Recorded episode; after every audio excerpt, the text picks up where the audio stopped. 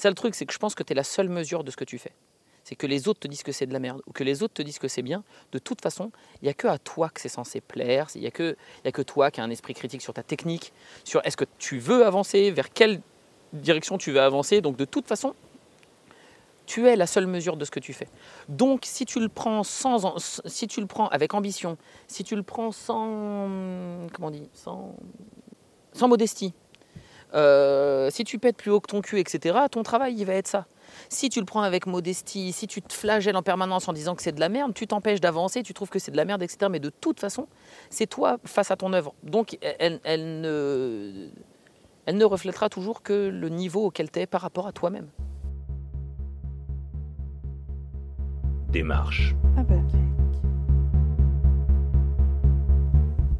Bienvenue dans Démarche avec le podcast où je discute de manière approfondie de processus créatifs et de démarches artistiques en me baladant avec des tatoueurs, des tatoueuses et des artistes ayant fait de la peau et de l'encre l'un de leurs moyens d'expression privilégiés.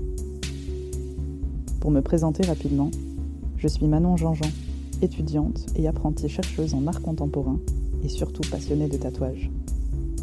J'ai co-créé et coproduit cette émission avec mon ami et artiste tatoueur Olivier Poinsignon. Aujourd'hui, on démarche avec Nico Inco. Bonne écoute. Bienvenue, Nico Inco, sur Démarche avec. Nous avons donc euh, un grand professionnel parmi nous. Il fait 1m70. handicapé surtout du dos actuellement, donc on va marcher, mais pas beaucoup. Et on va surtout beaucoup s'asseoir. C'est bon d'être assis aussi. Ouais, non, clairement. En clairement. même temps, avec la vue, c'est bien. On, on la voit bien ouais, ouais, on la verra pas mieux en marchant. Alors, toi, si j'ai bien compris, tu es originaire de banlieue parisienne. Maintenant, tu es installé à l'Ancrophage Argelès-sur-Mer, où tu tatoues avec Louch. Tu es arrivé au tatouage. Toi, tu avais une formation qui était graphiste, infographiste, pour faire une rapide présentation de comment tu es arrivé au tatou dans ta vie? Le néant de ça. J'ai Le tout- néant. J'ai tout sauf, euh, j'ai tout sauf une Non, formation. tu étais, à McDo, non Alors, ouais, Ou dans alors, un- j'ai enchaîné. J'ai j'ai- j'ai tenté la fac. Ok. Ah oui, c'était ce que tu disais, effectivement, excuse-moi. J'ai tenté la fac, euh, ça n'a pas marché parce que je, je suis pas. je- je- étudier, c'est pas mon délire. Ouais. Euh, et du coup, j'ai enchaîné des boulots euh, tous plus pourris les uns que les autres. J'ai été, euh, j'ai travaillé en logistique, j'ai travaillé en restauration rapide. j'ai été manager dans la restauration rapide, j'ai travaillé dans la restauration traditionnelle, j'ai travaillé à Nature et Découverte. Yes. J'ai fait plein de conneries. Et puis à un moment, je me- à l'aube de mes 30 ans, je me suis dit que j'allais, faudrait que je fasse quelque chose et, euh, qui soit intéressant. Et euh, ça m'a pris un peu comme une envie de pisser. Je me suis dit, ça, si je faisais du piercing, c'est vraiment l'idée du siècle. Et euh, du coup, j'ai trouvé un shop qui, qui m'a accepté comme perceur, Ouais. euh, comme apprenti perceur.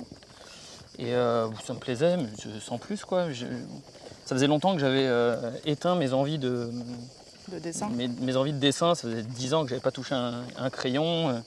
Je voulais faire une, une école d'art quand j'étais ado et puis on me l'avait refusé. Puis euh, par les hasards de la vie, je me suis retrouvé euh, dans un cursus général quoi. Euh, et dans ce shop de piercing, pour aider un des tatoueurs qui était apprenti, lui, dans ce, petit shop à la con, hein, je me suis retrouvé à lui dessiner sur le bord du comptoir des, des- des dessins de fleurs ou je sais pas quoi, parce qu'il était dans le jus avec sa cliente d'avant. Euh, et le patron, qui était vraiment euh, un mauvais tatoueur, un mauvais dessinateur, Mhm. passe par là, me voit euh, croquer sur le bord du, du bar euh, un- une fleur toute pétée, quoi. Et me dit, ah bah tiens, si tu veux, ça te dit, je peux t'apprendre à tatouer. L'idée d'avoir un perceur qui fasse tatoueur et hôte d'accueil, je pense que c'était la- la- c'était le bon plan pour lui. tu vois. Ouais. Et du coup, bah, par la, la force des choses, par le hasard de la vie, je me suis retrouvé à, je me suis retrouvé à tatouer. Euh, j'ai fait un tatou, deux tatous sur des potes, euh, sur quelques clients au fur et à mesure. Puis euh, j'ai eu la chance que ce tatoueur avec qui je bossais, il se casse du shop. Ah. Te laissant le champ libre. me laissant, c'est pas, pas me laissant le champ libre, mais laissant le, le street shop de galérien en galère de tatoueur. Ah. Et du coup, tiens Nico, il y a un tribal, c'est pour toi quoi. Yes. Et du coup, bah, j'ai. Ravi. Voilà, À ce me moment-là, le tribal, ouais, une passion ouais, est mais- née. mais de ouf. Je voulais faire que du noir moi à l'origine, tu vois, donc c'était cool euh, de, de faire, Ok. de faire du, du tribal. Et, euh, et c'est aussi parce que c'était le moment du tribal. Quoi. Et euh, du coup, je me suis retrouvé euh, propulsé second tatoueur officiel du petit shop à la con. Voilà. Et quelques mois plus tard, je me suis embrouillé pour exactement les mêmes raisons que l'autre. Je me suis embrouillé avec le patron et je me suis moi-même cassé. Et euh, j'ai contacté euh, ce tatoueur avec qui j'étais resté un petit peu en contact, qui habitait euh, dans ma ville. Et euh, il m'a dit Qui bah, s'appelle Claim qui s'appelle Clem, ouais. Ah, c'est donc lui. et qui m'avait dit bah écoute moi j'ouvre j'ouvre Street Tattoo, on s'entendait bien à l'époque, tu bosses bien tout ça, vas-y viens avec moi. Le shop il commence à tourner, voilà. et c'est à ce moment-là que je l'ai rejoint et que là on a décidé de de- d'avancer ensemble quelques années quoi. D'accord. Voilà. Donc ouais non j'ai j'ai pas du tout le la, la plus Donc la- pas de bagage du tout en matière de. d'école, de que dalle. Le, le vide, le, le néant quoi. Et je bossais et je, je dessinais plus depuis. euh, enfin, je dessinais tout le temps quand j'étais ado. Je voulais Ouais. vraiment faire ça. Puis mes parents ils n'avaient pas de thunes donc euh, quand euh, le petit dédicace au, au- au connard du lycée Camille Claudel à, à Vauréal. euh, eux, ce qui, ce qui les intéresse, c'est comme tous les établissements, hein, c'est leur taux de réussite au bac. Quand ils ont vu que j'étais un cancre globalement dans la plupart des matières, à part les arts plastiques, bah, ils m'ont dit euh, bah non, euh, bah non. Ouais. Et euh, du coup, on, vivras pas, on va plutôt, voilà, plutôt, on va plutôt prendre des gens où on est sûr qu'ils vont avoir leur bac, même s'ils sont nuls en art. Et du coup, bah, ils m'avaient abandonné. Et comme mes parents, ils n'avaient pas de thunes, il n'y avait pas d'école privée, euh, il n'y a pas eu de prépa, il n'y a pas eu de rien du tout. Quoi. Bah, Nico, tu n'es pas accepté en école d'art, tu pars en général. Quoi. Et, euh, et du coup, bah, j'ai, tué le truc au fur et à mesure, tu vois, jusqu'à euh, carrément oublier. Quoi. Et puis partir dans des trucs qui ne me plaisaient pas non plus. D'accord. Donc, par le hasard des choses, tu te retrouves en street shop, tu deviens tatoueur. Si hasard il y a, mais ouais. Oui, ça. si hasard il y a. C'est une autre question. Euh, Est-ce que tu peux dire que, parce que j'ai pas réussi à, à remonter aussi loin pour voir tes premiers tatous et ce que tu faisais au départ, est-ce que tu peux dire que tu es allé assez rapidement sur une, euh, une vibe assez. une ambiance assez sketchy, avec des esquisses ou pas du tout? Est-ce que est tu as mis du temps à, à aller euh, vers ce style graphique, si on peut l'appeler comme ça? À trouver ta patte ou Ouais, Comment oui, ça s'est fait Oui petit à et petit? non, ça, ça s'est fait, enfin, ça fait assez rapidement. C'est-à-dire qu'à partir du moment où on est parti, euh, où, je- où Clem est parti et moi, et moi aussi, euh, enfin, je ne vais pas parler à sa place. et, Oui, oui, oui. En fait, c'était le moment de l'émergence en fait. C'était le moment où, euh, où à, l'époque, dans les, dans les tattoo mag, euh, etc., il y avait, euh, il y avait des, des fleurs avec des arabesques, euh, et des, des- des vieux crânes euh, mode rockabilly. Enfin, vraiment, il y avait de, y Et avait- du tribal. a- et du tribal, ouais, il y avait de tout. Euh, et là, cette année-là, ou à ce moment-là, je ne sais pas si c'était exactement cette année-là ou un peu avant, un peu après, c'est euh, le moment où. euh, où, euh, Donc on est en 2010 H- pour situer, on est en ça? 2009, ouais, 2010, 2009. ouais. Ok. Euh, c'est le moment où dans euh, Rise, Inked, euh, Tattoo Mag, tu te retrouves tous les mois, tu prends le mag, et parmi les dizaines de, crânes avec des, drapeaux à damier et de conneries comme ça, t'as d'un seul coup Jeff Palumbo et Kostek qui font, un article avec des, trucs en pixels. Il y a Yann Bla, tu vois des, des, des tatous de, de Yann euh, où tu as un mec, euh, t'as un mec tout nu euh, avec une ligne droite qui lui part de l'épaule jusqu'à la cheville. Il y a, tu vois, Léa qui balance du croquis sur le corps. Là, on parle de Léa Naon. Ouais, ouais, de Léa Naon. Bisous. Euh, euh, Spécial dédicace. et c'est- ah, il y avait, je me rappelle d'un Rise aussi, c'était un des premiers numéros de Rise où il y avait tout un, tout un article sur Buena Vista Tattoo Club. Euh, c'était complète- enfin, c'était complètement fou quoi. Et euh, la, la réflexion de, de jeunes tatoueurs euh, qui en veut et qui a été frustré de ne pas faire sa carrière dans, dans l'art, moi je m'étais dit mais en fait c'est ça que je veux faire quoi. Mm.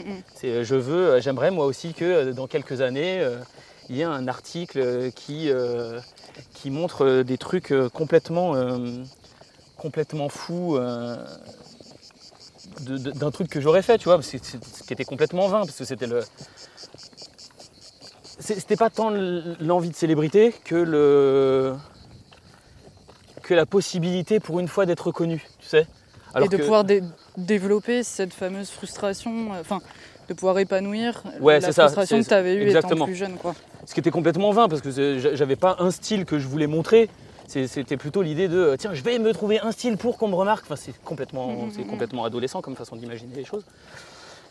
Mais il y avait cette énergie-là, tu vois, de, vouloir. Euh, te démarquer. De vouloir euh, se démarquer, puis de, puis de se lancer dans ce truc qui venait d'être défraîchi. défriché, pas défraîchi. Il y, a un truc qui avait été défriché et en fait on avait envie d'avancer là-dessus. Quoi. il y avait un nouveau courant, il y avait, y avait, quelque, chose à, il y avait quelque chose à travailler. Euh, ils avaient ouvert un champ de possibles tellement énorme.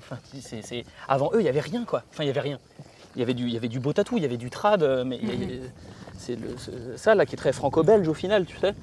A les Xoil, Mucha, Ondrache à l'est, qui faisaient des trucs, mais chaque, mois, chaque semaine, c'était incroyable, quoi. Et euh, on s'est dit qu'on voulait faire ça. Alors bah, ça a commencé à travailler des trucs en mode sketchy. À la Léa, ça a commencé à travailler des trucs naïfs. À la euh, Yann, ça a commencé à travailler des trucs aquarelles. À la Ondrage, c'est plus de la réappropriation culturelle que, que de, de l'invention, parce qu'au final on n'inventait rien, tu vois. On, on, se disait ah tiens c'est possible de faire du sketch donc moi je vais faire du sketch. Euh, c'est possible de faire du black donc on va faire du black. Et il n'y avait pas d'identité à l'époque. Il y avait juste cette, euh, ce truc que tu peux retrouver chez, très enfantin comment tu fais quand tu es enfant et que tu veux apprendre à dessiner Tu prends ton Lucky Luke et puis tu redessines des Lucky Luke jusqu'à ce, que, jusqu'à ce que tu les dessines différemment euh, mm, mm, en mm. ayant appris comment est-ce que l'autre dessine. Ouais, comment est-ce que l'autre dessine. Donc il y avait cette, euh, cette énergie-là au départ, c'était plutôt euh, reproduire le même genre de choses, même si on ne pompait pas réellement oui, C'était plutôt pomper la recette. Tu vois tiens, il a fait ça, on va faire un truc dans, dans, l'esprit, dans l'esprit, mais en faisant autre chose. Ce qui, est, euh, qui peut être taxé de plagiat complet quand même. Euh, désolé les gars. Et euh, Ou une manière d'apprendre aussi, hein. je pense que non, mais beaucoup de dessinateurs sont passés par là pour ne parler que du bah, C'est ça. Là, la seule différence, c'est que on a buzzé un minimum et qu'on a commencé à être reconnu pour ça, alors que bah, les tatous pour lesquels j'ai été connu dans mes débuts, c'est clairement pas des travaux originaux. Quoi. D'accord. tu vois, on m'a beaucoup dit euh, Ah, tiens, il n'y a, que vous qui faites ça en France, machin, machin. Alors, pas du tout. on n'est pas du tout les premiers, puis c'est pas du tout original. Enfin, c'était. Ouais, c'était. Il y a quelqu'un qui a ouvert une voie et puis on est arrivé en se disant bah putain il y a un truc nouveau, nous aussi on, on veut. Nous aussi on veut faire des choses comme ça. oui, oui, t'avais pas envie de faire du old school et c'était pas ce qui te. Non, parce, que, rester, parce que c'est pas mon école non plus, euh, mm, mm. même si j'ai pas été accepté dans des études d'art et que, comme on disait, ma culture artistique elle est quasi nulle, mais euh, j'ai une, sensibilité à certains types de médias et de médiums. Et, euh, et, même si j'ai pas une culture mentale, j'ai une culture avec les yeux. Mes yeux sont quand même capables de voir la différence entre, entre différents trucs. Et, ouais, il, on, avait cette envie-là d'avancer dans, ce nouveau genre. C'est comme, je sais pas, tu, découvres euh, peut-être... Euh, Demi-tour éventuellement. Ouais, parce on, est dans des, on, va descendre dangereusement sur la pente. Euh, qu'est-ce que je disais? Tu disais la culture visuelle, que tu n'avais pas une culture peut-être intellectualisée de l'art ou... Ouais, disons que j'ai pas les références, mais je, je bouffe de l'image. Ouais ma, culture, elle se fait. Euh, C'est ce que tu disais dans une interview, que tu prenais plein de petits bouts de trucs rapidement, que tu butinais à droite à gauche. Ouais, complètement. Tu prenais des petits bouts de trucs pour les assembler ensemble, pour ne pas citer Stupéflip. mais, euh, mais que c'était plutôt ton mode de fonctionnement. Ouais, j'ai Tout en prenant quand même le temps de digérer ce qui. Oui, je, je, butine pas l'image euh, sans, respect. oui, oui, oui, ben justement. C'est juste qu'il y, y, a des choses qui me plaisent, il y a des choses qui me plaisent pas, il y a des choses qui me parlent, il y a des choses qui me parlent moins. Et euh, je vais moins m'intéresser à l'artiste, au pourquoi, au concept qu'il y a derrière, que juste à la sensation et à l'effet que ça me, procure. Du coup, je vais faire un tri, euh, je vais faire un tri entre plusieurs choses, mais, par contre, c'est sûr que je bouffe de l'image depuis toujours, sans forcément m'intéresser à l'histoire du truc, déjà par fainéantise, parce que je n'ai pas envie de chercher, tu vois, je, regarde les images, elles sont cool. Mais euh, ouais, par contre, j'ai intérieurement un, j'ai intérieurement un catalogue euh, énorme d'images. Tout, ce que, tout, ce que je regarde, je le, je le prends, je le triture, j'essaye de savoir quoi. De remanier. Euh, ouais, ouais, ouais. Parce que tu. Alors dans une vieille interview du coup, parce que j'en ai trouvé deux sur internet, une de 2013. Yeah. Qu'est-ce que Et je une- disais comme, comme connerie? Ah putain, t'as, tu as dit des trucs mais énormes, euh, dont, dont peut-être je te reparlerai tout à l'heure. Mais à un moment donné, tu parlais de collage. Tu disais je travaille en photocollage, donc c'est euh, sur Inkage. De toute façon, je mettrai les liens. Ouais. Euh, je travaille en photocollage que je retraite au couteau, au pinceau, au trait avant de numériser le tout et de rebosser en infographie. Ça combine tout ce que je sais, tout ce que je sais ou aime faire en ce moment et je pense y trouver un nouveau truc. Et du coup, je me demandais, est-ce que c'est toujours d'actualité Puisque récemment, j'ai vu que tu avais posté, bah, peut-être même pendant le confinement ou un petit peu avant, je sais plus, euh, que tu avais posté une photo où tu indiquais revenir à une méthode de découpage manuel, etc., Ouais. pour recomposer tes éléments Sans informatique. exactement la même chose que ce que je disais à l'époque. Ouais. Mais j'imagine que si tu dis que tu y reviens, c'est que tu as une période où tu n'as plus fait ça. Alors, euh, non, c'est pas tant sur le fait que je l'ai fait pendant longtemps que sur la nature du truc. C'est-à-dire? C'est-à-dire que j'ai travaillé pendant longtemps euh, des, des mélanges de, de photocollage, Mhm. Euh, de, de- de différents éléments trouvés, de- donc vraiment du photocollage, quoi. Prendre des photos, les coller Ouais. ensemble, les remanier, redessiner par-dessus, etc. et utiliser tout ça comme support pour tatouer. D'accord.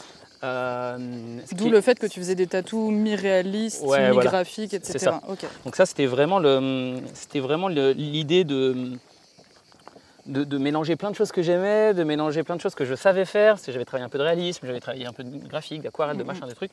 Et j'aimais bien cette idée de, de- de tout, de tout mixer. Euh, Je suis un, un, un truc que j'arrive pas à me sortir de, de l'esprit depuis que je l'ai vu.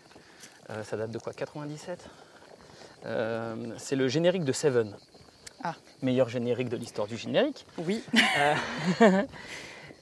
Seven, qui est un film, du coup, Ouais. pour les gens qui nous écoutent, Voilà. s'ils ne le connaissent pas, allez le voir et revenez plus tard. Et c'est- ça, en fait. Mhm. C'est ce générique, en fait. D'accord. C'est le, c'est le- les, les carnets, de, de- de- une photo agrafée avec du texte par-dessus qui a été contre-scotché, qui a été déchiré. carnet de recherche, quoi. Euh, Ouais, ouais, c'est ça. Et je, Mais qui, qui- qui sert vraiment à de la recherche et pas. C'est pas du scrapbooking, c'est du vrai carnet de recherche euh, c'est ça. qui est un peu maltraité, qui a, qui a vécu J'adore ce truc. J'adore 5 ce ans truc. dans un sac. Et, et c'est- et je, je l'ai jamais fait. Sérieux? non, j'ai jamais fait ça. Mais j'aimais le, le fait de, le- de donner l'effet de ça. Tu vois, de faire une image qui ressemble, qui, qui- qui- qui soit une porte vers euh, une espèce d'univers que tu imagines être l'univers de quelqu'un, quelque chose de torturé ou quoi, qui n'existe pas en fait, parce que cet univers-là est juste une, une image. fait. Ouais, ouais. Et euh, donc ça, je l'ai fait beaucoup. Et euh, le truc, c'est qu'il y a quelques années, je me suis remis à dessiner, ré- réellement. Je, je faisais Au-delà de faire du collage. Ouais.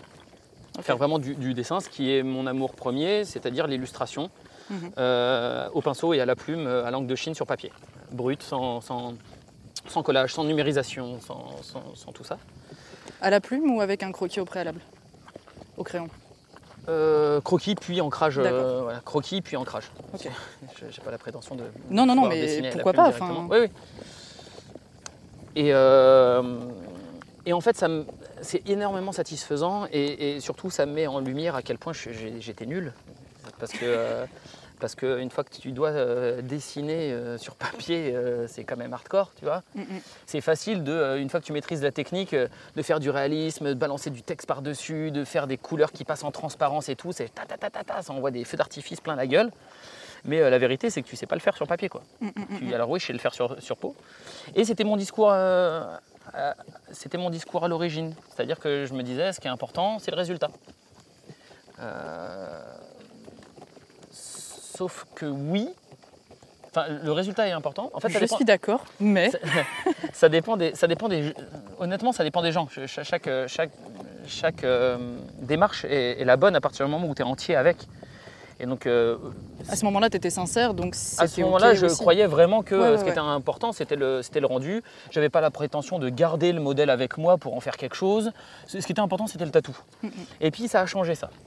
Ça a changé euh, au, contact de, au contact de mes guests, de mes conventions, où j'ai rencontré des tatoueurs qui font des trucs qui défoncent et qui les font sur papier. quoi. Et là. Est-ce que, euh, est-ce que tu peux nous balancer des noms? Je, vais redire, je vais redire les, Les mêmes? tu vois? Ouais, je vais redire les mêmes. Je vais dire exactement les mêmes, tu vois. Ce que Kostaki fait.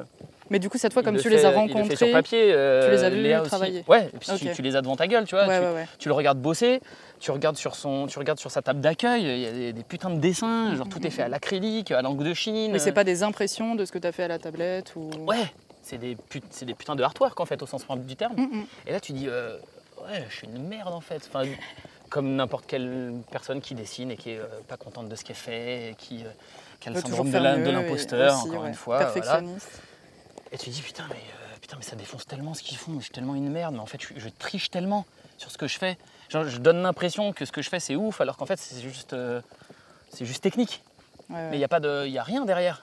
J'ai rien à raconter en fait. Juste, euh, ça donne l'impression que c'est un truc de ouf, mais euh, oui j'ai pris des éléments, je les ai tous collés, pouf ça fait des chocs à pic quoi. Et, euh, Qui rendait plutôt bien quand même. Ouais, ouais, ouais, mais le résultat était bien. Mais, et, et comme c'était ma volonté que le résultat soit bien, ça, ça- ça fonctionnait. Mais euh, je me suis rendu compte que ce que je voulais, c'était plutôt euh, au fur et à mesure, mon œil s'est aiguisé, on va dire, et euh, j'ai commencé à moins, suivre sur Insta ou quoi, à moins suivre des tatoueurs pour leurs tatous, et à commencer à suivre des illustrateurs, à suivre des peintres, à suivre des dessinateurs vraiment, et à suivre des tatoueurs dont les artworks défonçaient. Au-delà de, des effets graphiques impressionnants sur le corps et de leur technique, puis on arrive à un moment où, euh, où le tatou ça a explosé, où de la technique il y en a partout, euh, tous les tatoueurs un peu corrects, ils savent faire des lignes et des remplissages et des ombrages. Donc en fait la technique elle-même, on s'en branle quoi. Ce qui est, ce qui est important c'est, c'est tu tatoues quoi? C'est pas tu tatoues comment en fait? Ouais. Et là, à ce moment-là, euh, bah, bah, mon niveau, il s'effondre. Tu vois, le côté, euh, putain, ce que je fais, c'est cool. euh, non, non, c'est de la merde, en fait, il reste plus rien. Tout ce qui te reste, c'est de la technique, sauf que la technique, tout le monde sait le faire. Et là, euh, bah, faut sortir les doigts du cul, quoi. et faut, si tu as envie d'être cohérent et si tu envie d'avancer, bah, ouais, faut que tu t'y mettes. faut que tu te remettes vraiment à dessiner, faut que tu te remettes vraiment à peindre, faut, faut que tu cherches une vraie démarche, faut que, que tu te sortes un petit peu de ce côté très enfantin de... Juste, je prends des trucs ensemble, je ferme les yeux, puis ça suffit. je veux que ce soit impressionnant et quand c'est impressionnant, bah, ça me justifie le fait que c'est bien. Sauf Ouais, que non, ça justifie le fait que c'est impressionnant, mais c'est de la merde. Mm, mm. Enfin, c'est de la Oui, merde. c'est c'est peut-être bien techniquement, mais je ça ne ne te pas du tout dire que, les- que tous les tatous que j'ai fait à mes clients d'avant, c'est de la merde. hein. Pas, Et là, ils sont tous en train de pleurer. c'est pas du tout ce que je veux dire. C'est- le. Encore une fois, le résultat est très bien. C'est- C'est le, c'est le- Enfin, est très bien. Je sais pas s'ils ont tous bien vécu, mais. Ils te satisfaisaient à l'époque. Ouais, il me satisfaisait à l'époque. Ce, ce qui est, de la merde, c'est comment je me juge moi. C'est, ma vision de moi à moi. Je peux pas honnêtement dire, putain, ce que tu as fait là, franchement, tu t'es sorti les doigts du cul, c'est bien, tu as avancé, tu as progressé, tu as appris un nouveau truc à chaque dessin. C'est pas vrai. Je, je- je suis Tu restais dans ta zone de confort. et- complètement. C'est, c'est une recette. Ouais, ouais, qui fonctionnait. C'est, une recette qui fonctionnait et que j'ai répétée encore et encore. Sauf qu'il y a un moment, tu te rends compte que ça fait bien longtemps que tu as arrêté d'être. euh, Créatif. d'être créatif, ouais. Et puis que ce que tu racontes, c'est. Ta recette, tu la connais de mieux en mieux et tu es de plus en plus fidèle à la recette et tu fais une recette qui est, qui est, de, plus en, qui est de plus en plus élaborée. Et puis tu te rends pas compte que ça fait des années que t'es- t'es pas en train de travailler, de la- pour euh, filer la métaphore, t'es pas en train de travailler la cuisine, tu es en train de travailler une recette. Mm, mm. T'es- T'as pas du tout avancé en cuisine. Ouais, t'es en train de rajouter ou d'enlever un Ouais, peu de sel, t'es- de rajouter un peu C'est ça, de- tu es, en train de, travailler ta recette jusqu'à jusqu'à ce qu'elle soit, qu'elle soit géniale. Mais c'est, c'est- sauf que tu es tout. Enfin, t'es de- sur le reste de, de toute la cuisine, tu es une merde. Bon, après, ça t'a quand même forcément apporté quelque chose, que ce soit en termes de composition, de ce qui ouais, fonctionne sur un corps ou quoi. Enfin, Ah, c'est jamais du temps Non, perdu. je suis un peu euh, nazi quand je parle. Mais, non, euh, mais, t'es- mais c'est ça, c'est parce que tu es assez dur avec toi-même, mais c'est pour ça que je me permets de nuancer les je- propos. je- euh, évidemment que ça m'a amené où j'étais, mais ça enlève rien au fait que j'étais. euh, qu'il, fallait que ça change. Oui, Mais si t'étais pas passé par là, tu serais peut-être pas non plus. Ah T'aurais bah- peut-être pas compris. Bah non, parce que ça m'a permis de, ça m'a permis de, de- ça m'a permis de travailler des techniques, ça m'a permis Mhm. d'avancer sur, euh, sur certaines visions, ça m'a permis d'avoir une culture graphique qui soit plus pertinente. C'est, oui, évidemment que ça m'a fait avancer. Mais, Mais du coup, en, en- en quoi le dessin, maintenant à la main, sur papier, avec euh, globalement, quand tu es à l'encre, peu de possibilités de te planter trop, Ouais. euh, qu'est-ce que ça t'apporte euh, maintenant au niveau sens Parce que du coup, tu me disais retrouver une certaine démarche, etc. Est-ce que qu'est-ce que tu cherchais et est-ce que tu l'as trouvé par le dessin, la plume et le retour à la matière? Euh, alors déjà, euh, tout simplement parce que si tu te plantes, ça foire tout. Ouais. Donc c'est une exigence technique autre. Mm. C'est-à-dire que c'est pas une exigence de la technique. Parce que le tatou De- aussi, la- globalement, si tu fais un trait à côté, ça, ça, Ouais, ouais, oui. ça pique. Mais, mais, mais, mais ça rajoute rien au sens. Ouais. Que tu t'appliques en tatou, ça rajoute pas du sens à ton tatou. Mm, mm. Euh, alors que, que tu t'appliques sur ton dessin, ça rajoute énormément de sens à ton dessin. C'est-à-dire que tu prends le temps, tu prends le temps de le méditer, tu prends le temps de le mûrir, tu prends le temps de, de demander qu'est-ce que je veux raconter là-dedans.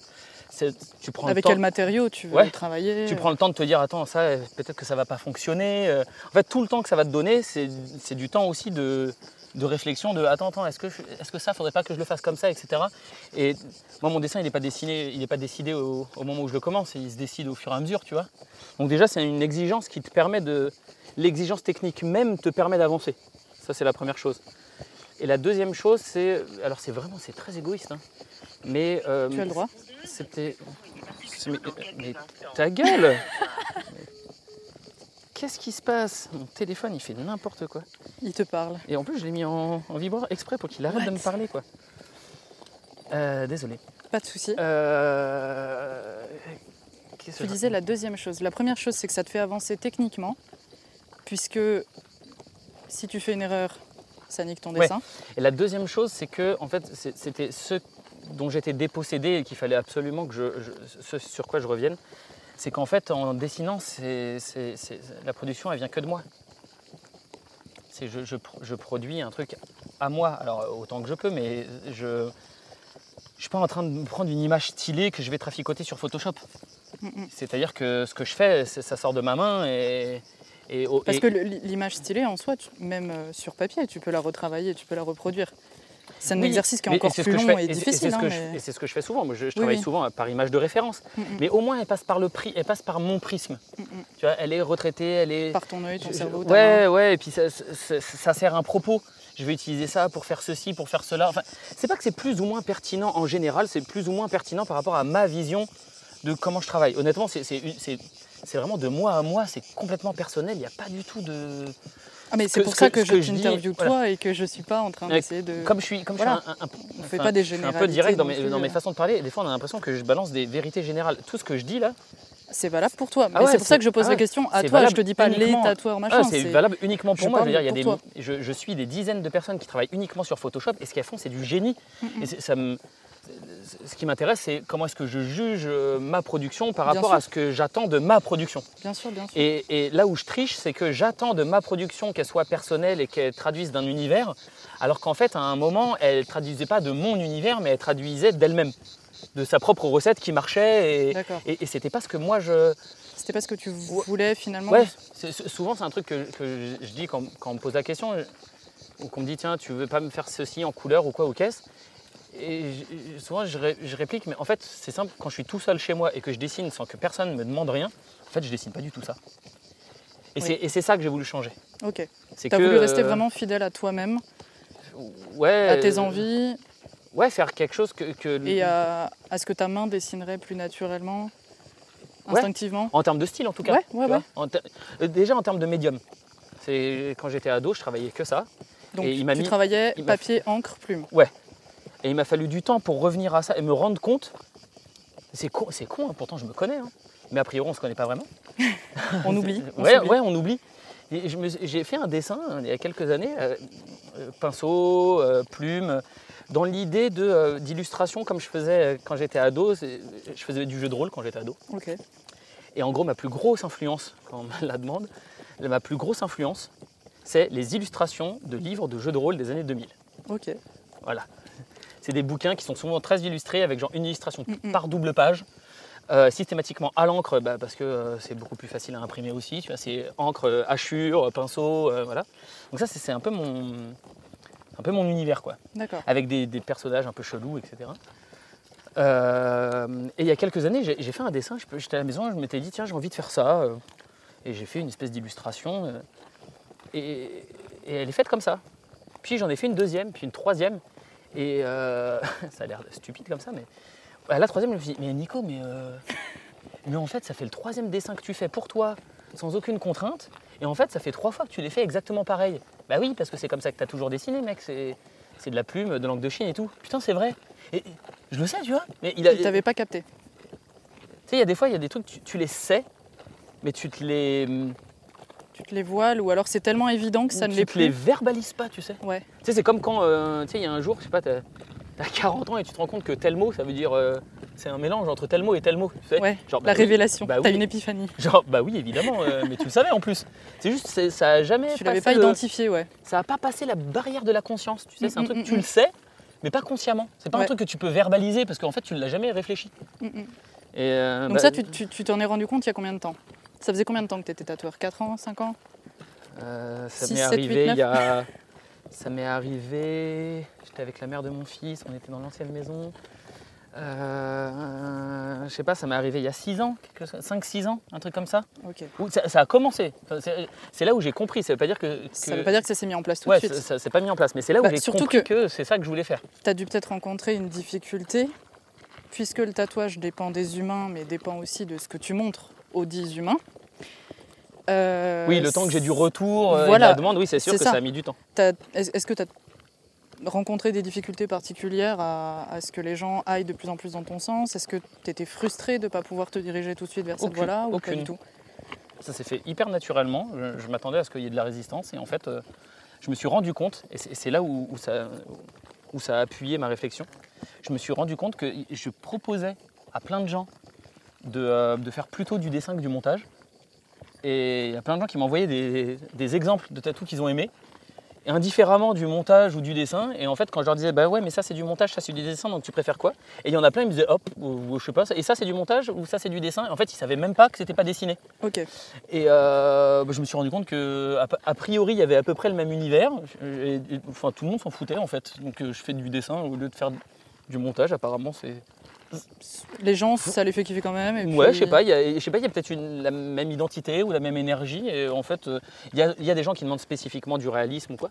Mais euh, je sais pas. je- J'ai pas du tout eu à faire de transition. En fait, il n'y a pas eu de transition. Je j'ai fait de plus en plus de dessins et puis euh, je publie de plus en plus de dessins et on me donne en exemple de plus en plus de dessins et puis au final le reste euh, je me Moi, rends compte, ça fait un an que j'ai pas vraiment fait de photomontage, que personne apparemment ça ne pose aucune. ou- Ouais, non, personne m'en demande en fait. Ok, Peut-être que c'était nul, je sais pas. je sais pas ça y est, le retour du Nico dur. tout. Bah, bah, Ouais, c'est- c'était de la Mais non, mais c'est faut être. honnête. Non mais alors il y a, j'aime pas la. J'aime pas la fausse modestie, mais j'aime pas non plus le. Enfin ça va quoi, tu vois. Il y a un moment. euh, faut être, euh, faut être honnête avec ton truc. Euh, oui, tu peux faire mieux. Euh, oui, c'est pas assez mûr. Oui, tu as encore du travail. Oui, tu es, dans le bas du classement euh, des, des- Des gens qui ont développé des, leur truc. ou- et des dessinateurs talentueux, Mhm. tu vois. Donc, euh, enfin, tu peux pas dire ah c'est de la merde, euh, qu'on te dise ah mais non mais sois pas dur avec toi-même. Et je vais dire quoi que c'est vachement bien ce que je fais, mais c'est faux Mhm. quoi. Ça, c'est- Ouais, non, non, non, mais après. si tu peux, si- enfin, tu peux. Mais parce, que, mais parce que ça collait plus à tes attentes puisque tu avais réalisé ça. Quand Ouais. tu l'avais pas réalisé, tu étais bien avec ce que tu faisais ou tu sentais quand même qu'il y avait un truc de fond qui. J'ai jamais été bien avec. ce Ah que ouais, d'accord. T'étais syndrome de l'imposteur ou pas du tout? À l'époque où ça Euh, fonctionnait alors, pour toi et tout ça Pas, euh, pas tant l'imposteur parce que c'est pas tant par rapport aux autres. Ouais. C'est pas euh, ah bah, mince, euh, les gens ils aiment bien ce que je fais, mais en fait c'est nul, je suis un imposteur. C'est plutôt moi par rapport à moi-même. C'est euh, c'est c'est- putain c'est nul ce que je fais en fait. C'est pas c'est pas, c'est pas parce que les gens aimaient bien, c'est parce que euh, moi par rapport à ce que j'ai vu ça dans un dans un article il n'y a pas longtemps, il y a un peintre qui expliquait pourquoi est-ce que tu n'étais jamais content de ce que tu faisais. Ouais. Et il expliquait que ton niveau en. tes exigences, et tu sais, il montrait un graphique, et euh, tes exigences et ton niveau visuel, il augmente très, très fort. Et ta technique, elle augmente moins vite. Je veux dire, c'est plus facile d'entraîner son œil que d'entraîner sa main. Ouais. Euh, et du coup, ta courbe, elle est moins haute. Et il expliquait qu'en fait, tu te plains de ce que tu fais parce que tu es dans ce gap-là. C'est-à-dire que tu as un niveau technique qui est loin de matcher ton niveau d'exigence. Mhm. Et tu es dans cette. euh, dans cette tranche-là où tu ne peux pas être satisfait de ce que tu fais parce que ce que tu aimerais faire ou ce que tu aimes T'es encore inaccessible. est, euh, est complètement inaccessible en fait. Donc tu ne peux pas. euh, C'est quelque chose qui dure ça comme maladie ou? Ouais. Yes. Après, tu peux. euh, comment ils disent? Flatten the curve? Oui. Tu- tu- tu- Aplanir la courbe. c'est ça. Tu peux, tu peux aplanir la courbe et, et- et- et augmenter ton niveau technique pour euh, t'approcher du truc ou te dire que le gap il n'est pas important. euh, Ouais. Baisser tes exigences. Enfin, tu peux faire plein de trucs. Après, tu peux aussi atteindre des paliers où tu dis bah, c'est, c'est- nul, mais bon, faut reconnaître que c'est quand même, euh, ça va, c'est pas non plus de la merde. Enfin, tu vois, tu peux te permettre d'avoir un garde-fou euh, arrière. De, Mhm. bon, je vais pas dégringoler jusqu'en bas. Mais, euh, Mais je pense que tu vas avoir du mal à désapprendre à dessiner. Je crois que Picasso a essayé. Si, si, tu- si, je l'ai expérimenté, ça marche. Ouais. ouais, ouais, ça marche complètement.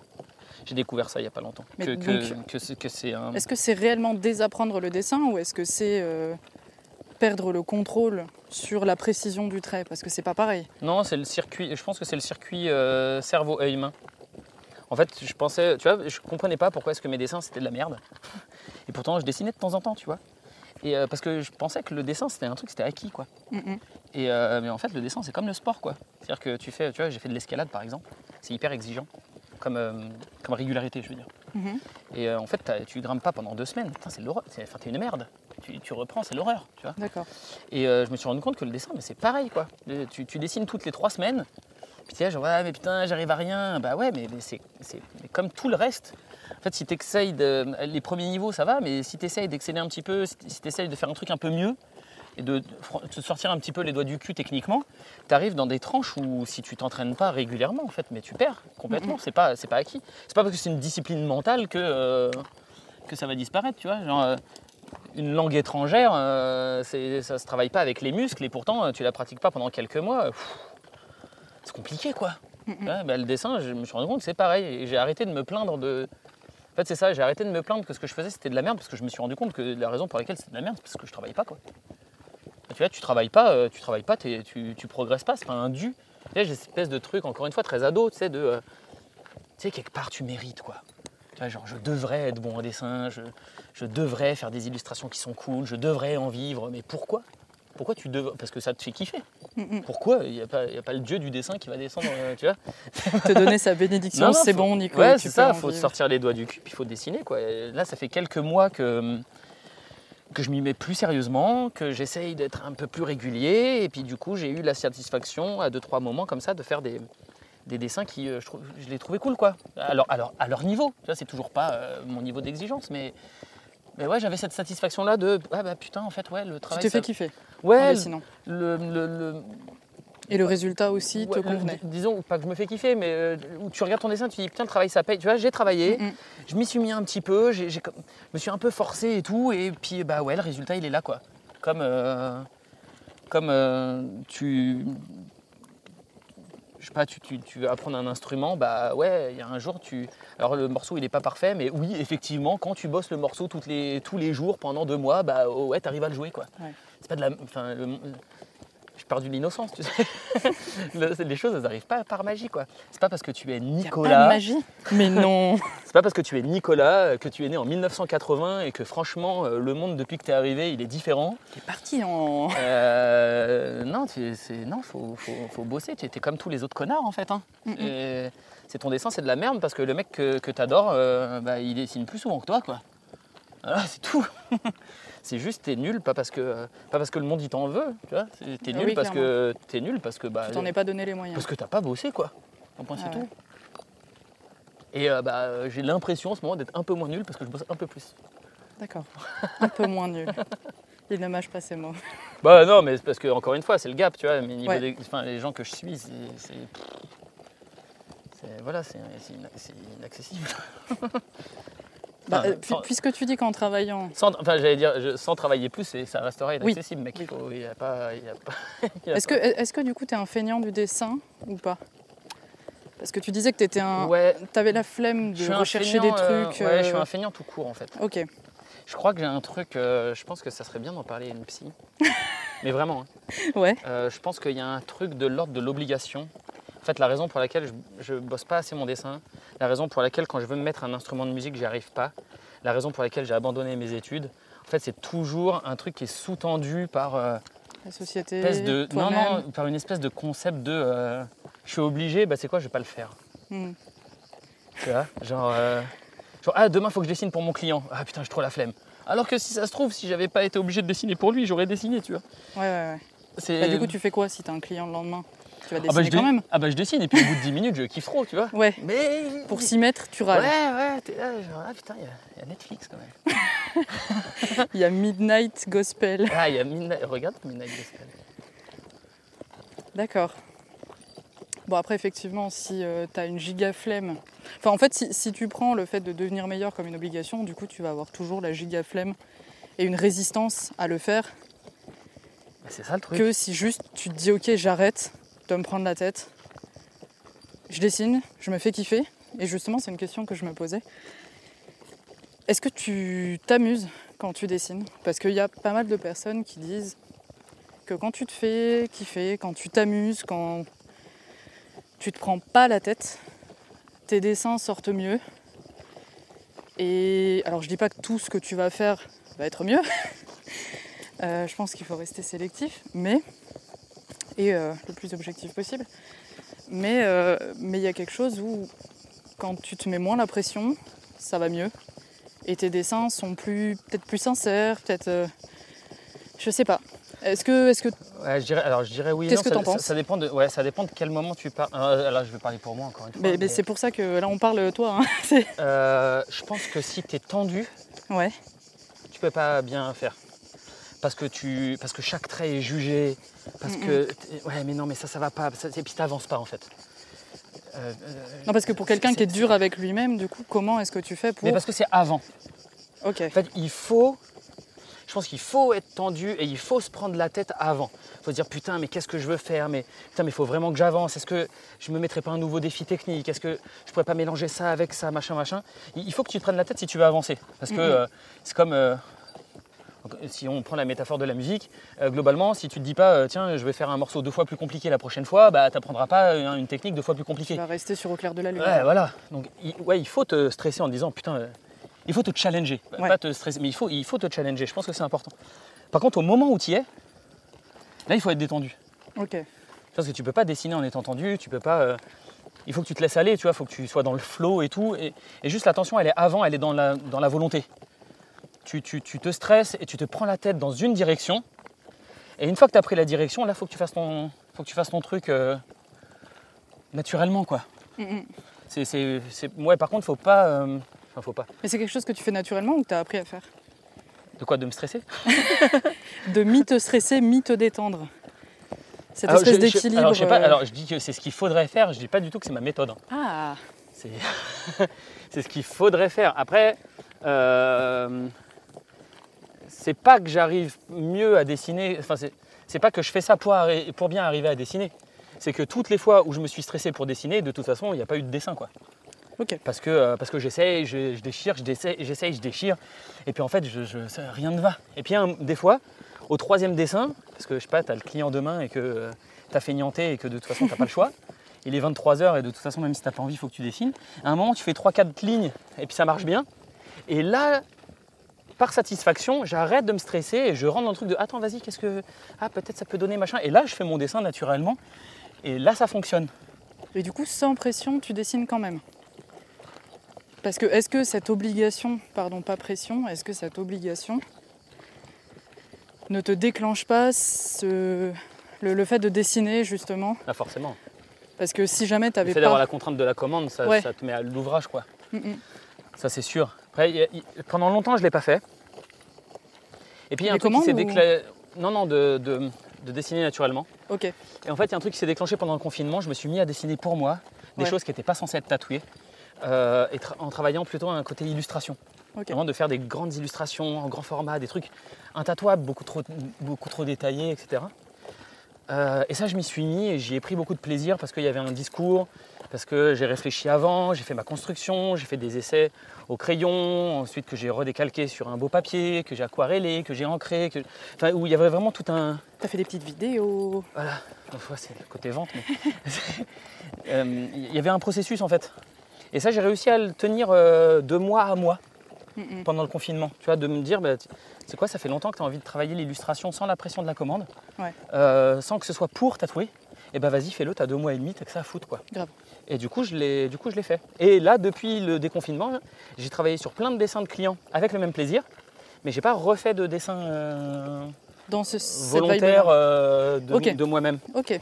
Parce que pas, enfin pas le temps, pas pris le temps, hein, parce que le temps, euh, Ouais. on en a à chier, mais euh, j'ai pas pris le temps de le faire. D'accord.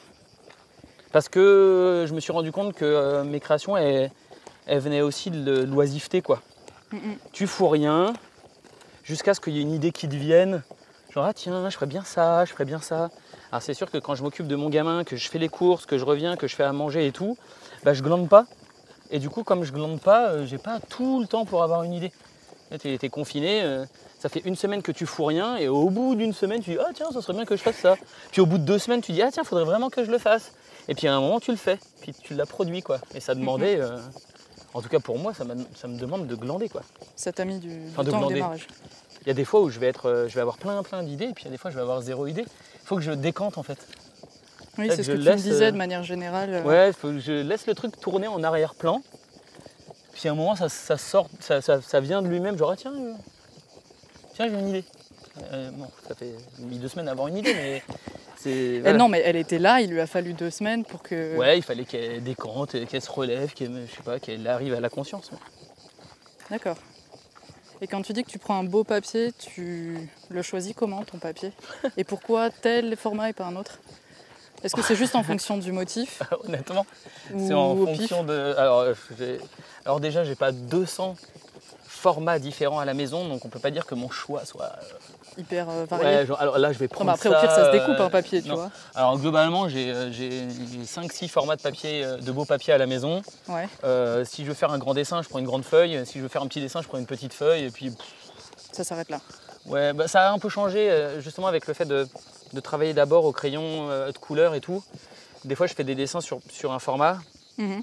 Je fais ma recherche, puis après, je vais décalquer sur beau papier mon propre euh, croquis pour faire quelque chose de, de propre, sans recherche euh, dégueulasse, Sans de- avoir ton vieux grisé du crayon que t'as gommé 400 même de fois. ou- orange, euh, Ouais. de vert. euh, voilà. Ouais, ouais.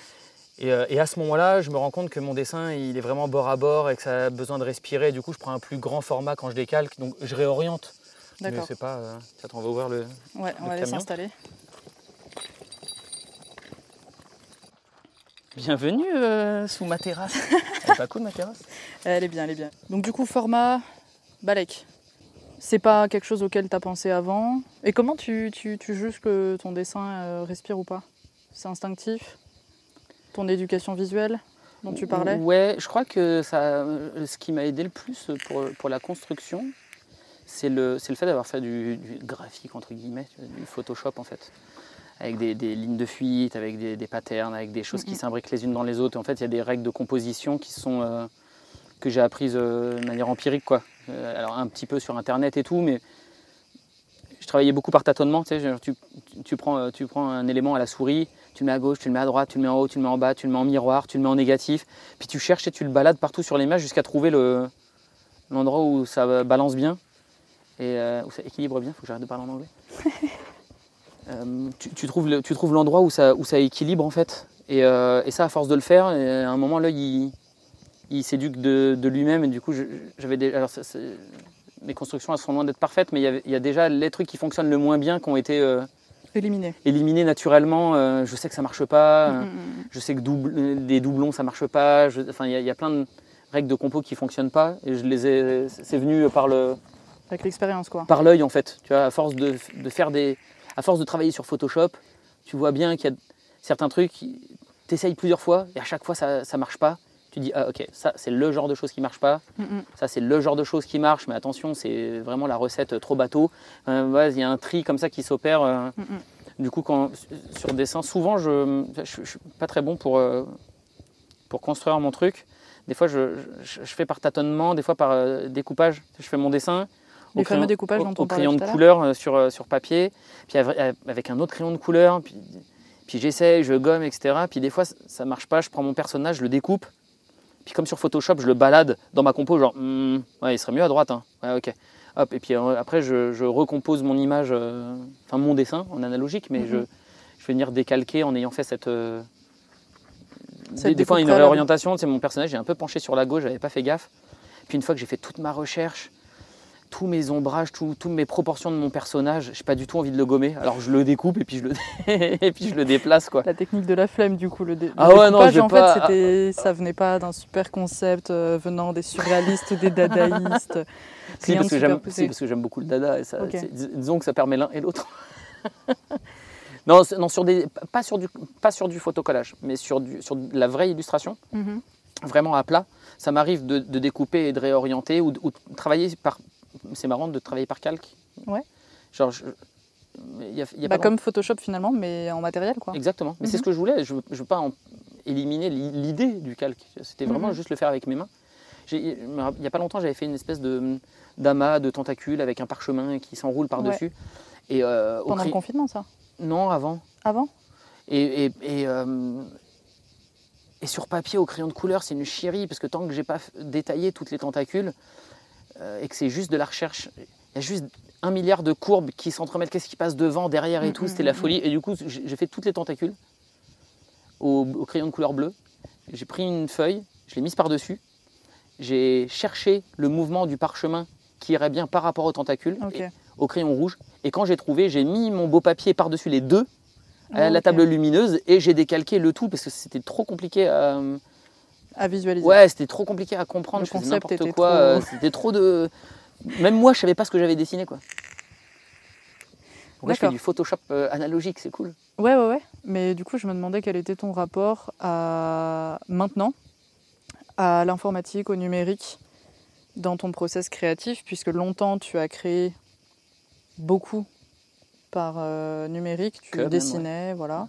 Après En tout cas, dans une de tes interviews, euh, voilà, tu disais que tu dessinais encore un peu. c'était ce que je faisais Et, à ce moment-là euh, Et du coup, ton, ton rapport au numérique, mais que ce soit dans le processus créatif, mais aussi dans son rapport à la vitrine. Comment tu montres ton travail, et y compris en passant par la photo. Est-ce que tu as déjà, on va commencer par ça et ensuite euh, je te poserai d'autres questions. j'ai pas de problème viscéral avec le numérique hein. Encore une fois Ah, mais moi, de- je pose des je, questions. je- je ne critique pas c'est pas du tout ce que je veux dire je, je critique pas du tout ni Photoshop ni l'utilisation du numérique ni la post prod rien du tout c'est Oui, je parle de Ouais. dans ton processus créatif, dans ton rapport au numérique. Aujourd- comment tu aujourd'hui, aujourd'hui? mon rapport au numérique, il est, il est quasi nul. C'est-à-dire que je vais euh, faire mon dessin. Des fois, je vais le post-proder parce que euh, je sais pas, je veux faire un essai de couleur avec mon client. Je change la saturation sur Photoshop. Euh, J'utilise Photoshop pour mon carbone, quoi. Je, le- je le scanne, je le pose. On se rend compte que ça marche pas sur le corps. Des fois, je prends un morceau, je le découpe, je le mets ailleurs, j'inverse, euh, Mhm. je change des couleurs. C'est vraiment pour m'adapter au, pour, pour m'adapter au corps. Après, Mhm. sur les dessins purs, je, nul, je l'utilise plus. Ce, ce que je sors, ce que je veux sortir en illustration, ce que j'essaye de sortir en illustration, c'est de l'analogique. Je veux ce que je publie, tu vois, par exemple sur Instagram, je sais pas un dessin que tu peux voir sur Instagram. euh, c'est un dessin que j'ai fait sur papier, dont j'ai l'original, que je peux vendre, que je peux mettre dans un cadre. que je, Mhm. je veux avoir le support. Ok. Parce que, pas parce que le numérique c'est triché, parce que, ma, parce que mon utilisation du numérique c'est tricher. Parce que ce que je vais faire, c'est euh, découper un endroit qui marche mal, c'est grossir un endroit que j'ai fait trop petit, c'est euh, pallier, à mon, à mon, c'est pallier à mes défauts de dessin, Ok. À des défauts techniques. à des défauts techniques. Et du coup, ça c'est ça qui m'a montré qu'il fallait que j'arrête de le faire pour T'améliorer. pour améliorer mon niveau technique parce que sinon je sinon je fais contrôle contrôle alt Z parce que parce que mon trait il est pas bon tu vois Mm, et en vrai euh, comme tu disais un trait à la plume à langue de Chine sur un papier aquarelle bah tu le foires euh, tu l'as dans le cul quoi Ça pardonne pas. donc tu es obligé de le réfléchir une, euh, euh, avant de l'ancrer quoi.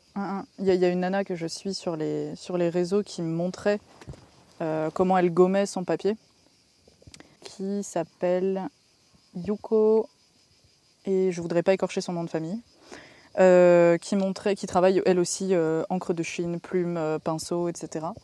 Essentiellement noir et blanc, et qui montrait comment retirer un trait au papier de verre sur un papier aquarelle épais Mmh.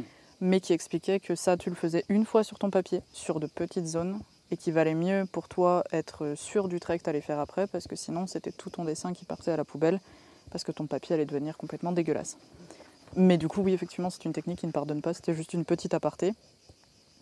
Et pour revenir sur le numérique, euh, tu dois prendre en photo, logiquement, tes tatouages, Ouais. tes dessins, et les balancer en ligne. Mhm. Quel est ton rapport au réseau et à la vitrine que tu présentes, puisque ce n'est qu'une vitrine, tu ne mets pas forcément tout. Comment est-ce que tu sélectionnes? Est-ce que quand tu prends des photos, il y a un parti pris photographique qui fait sens avec le projet ou pas du tout? C'est juste des photos qui témoignent de ce, ouais, ce qui a été fait? ouais, j'ai pas de.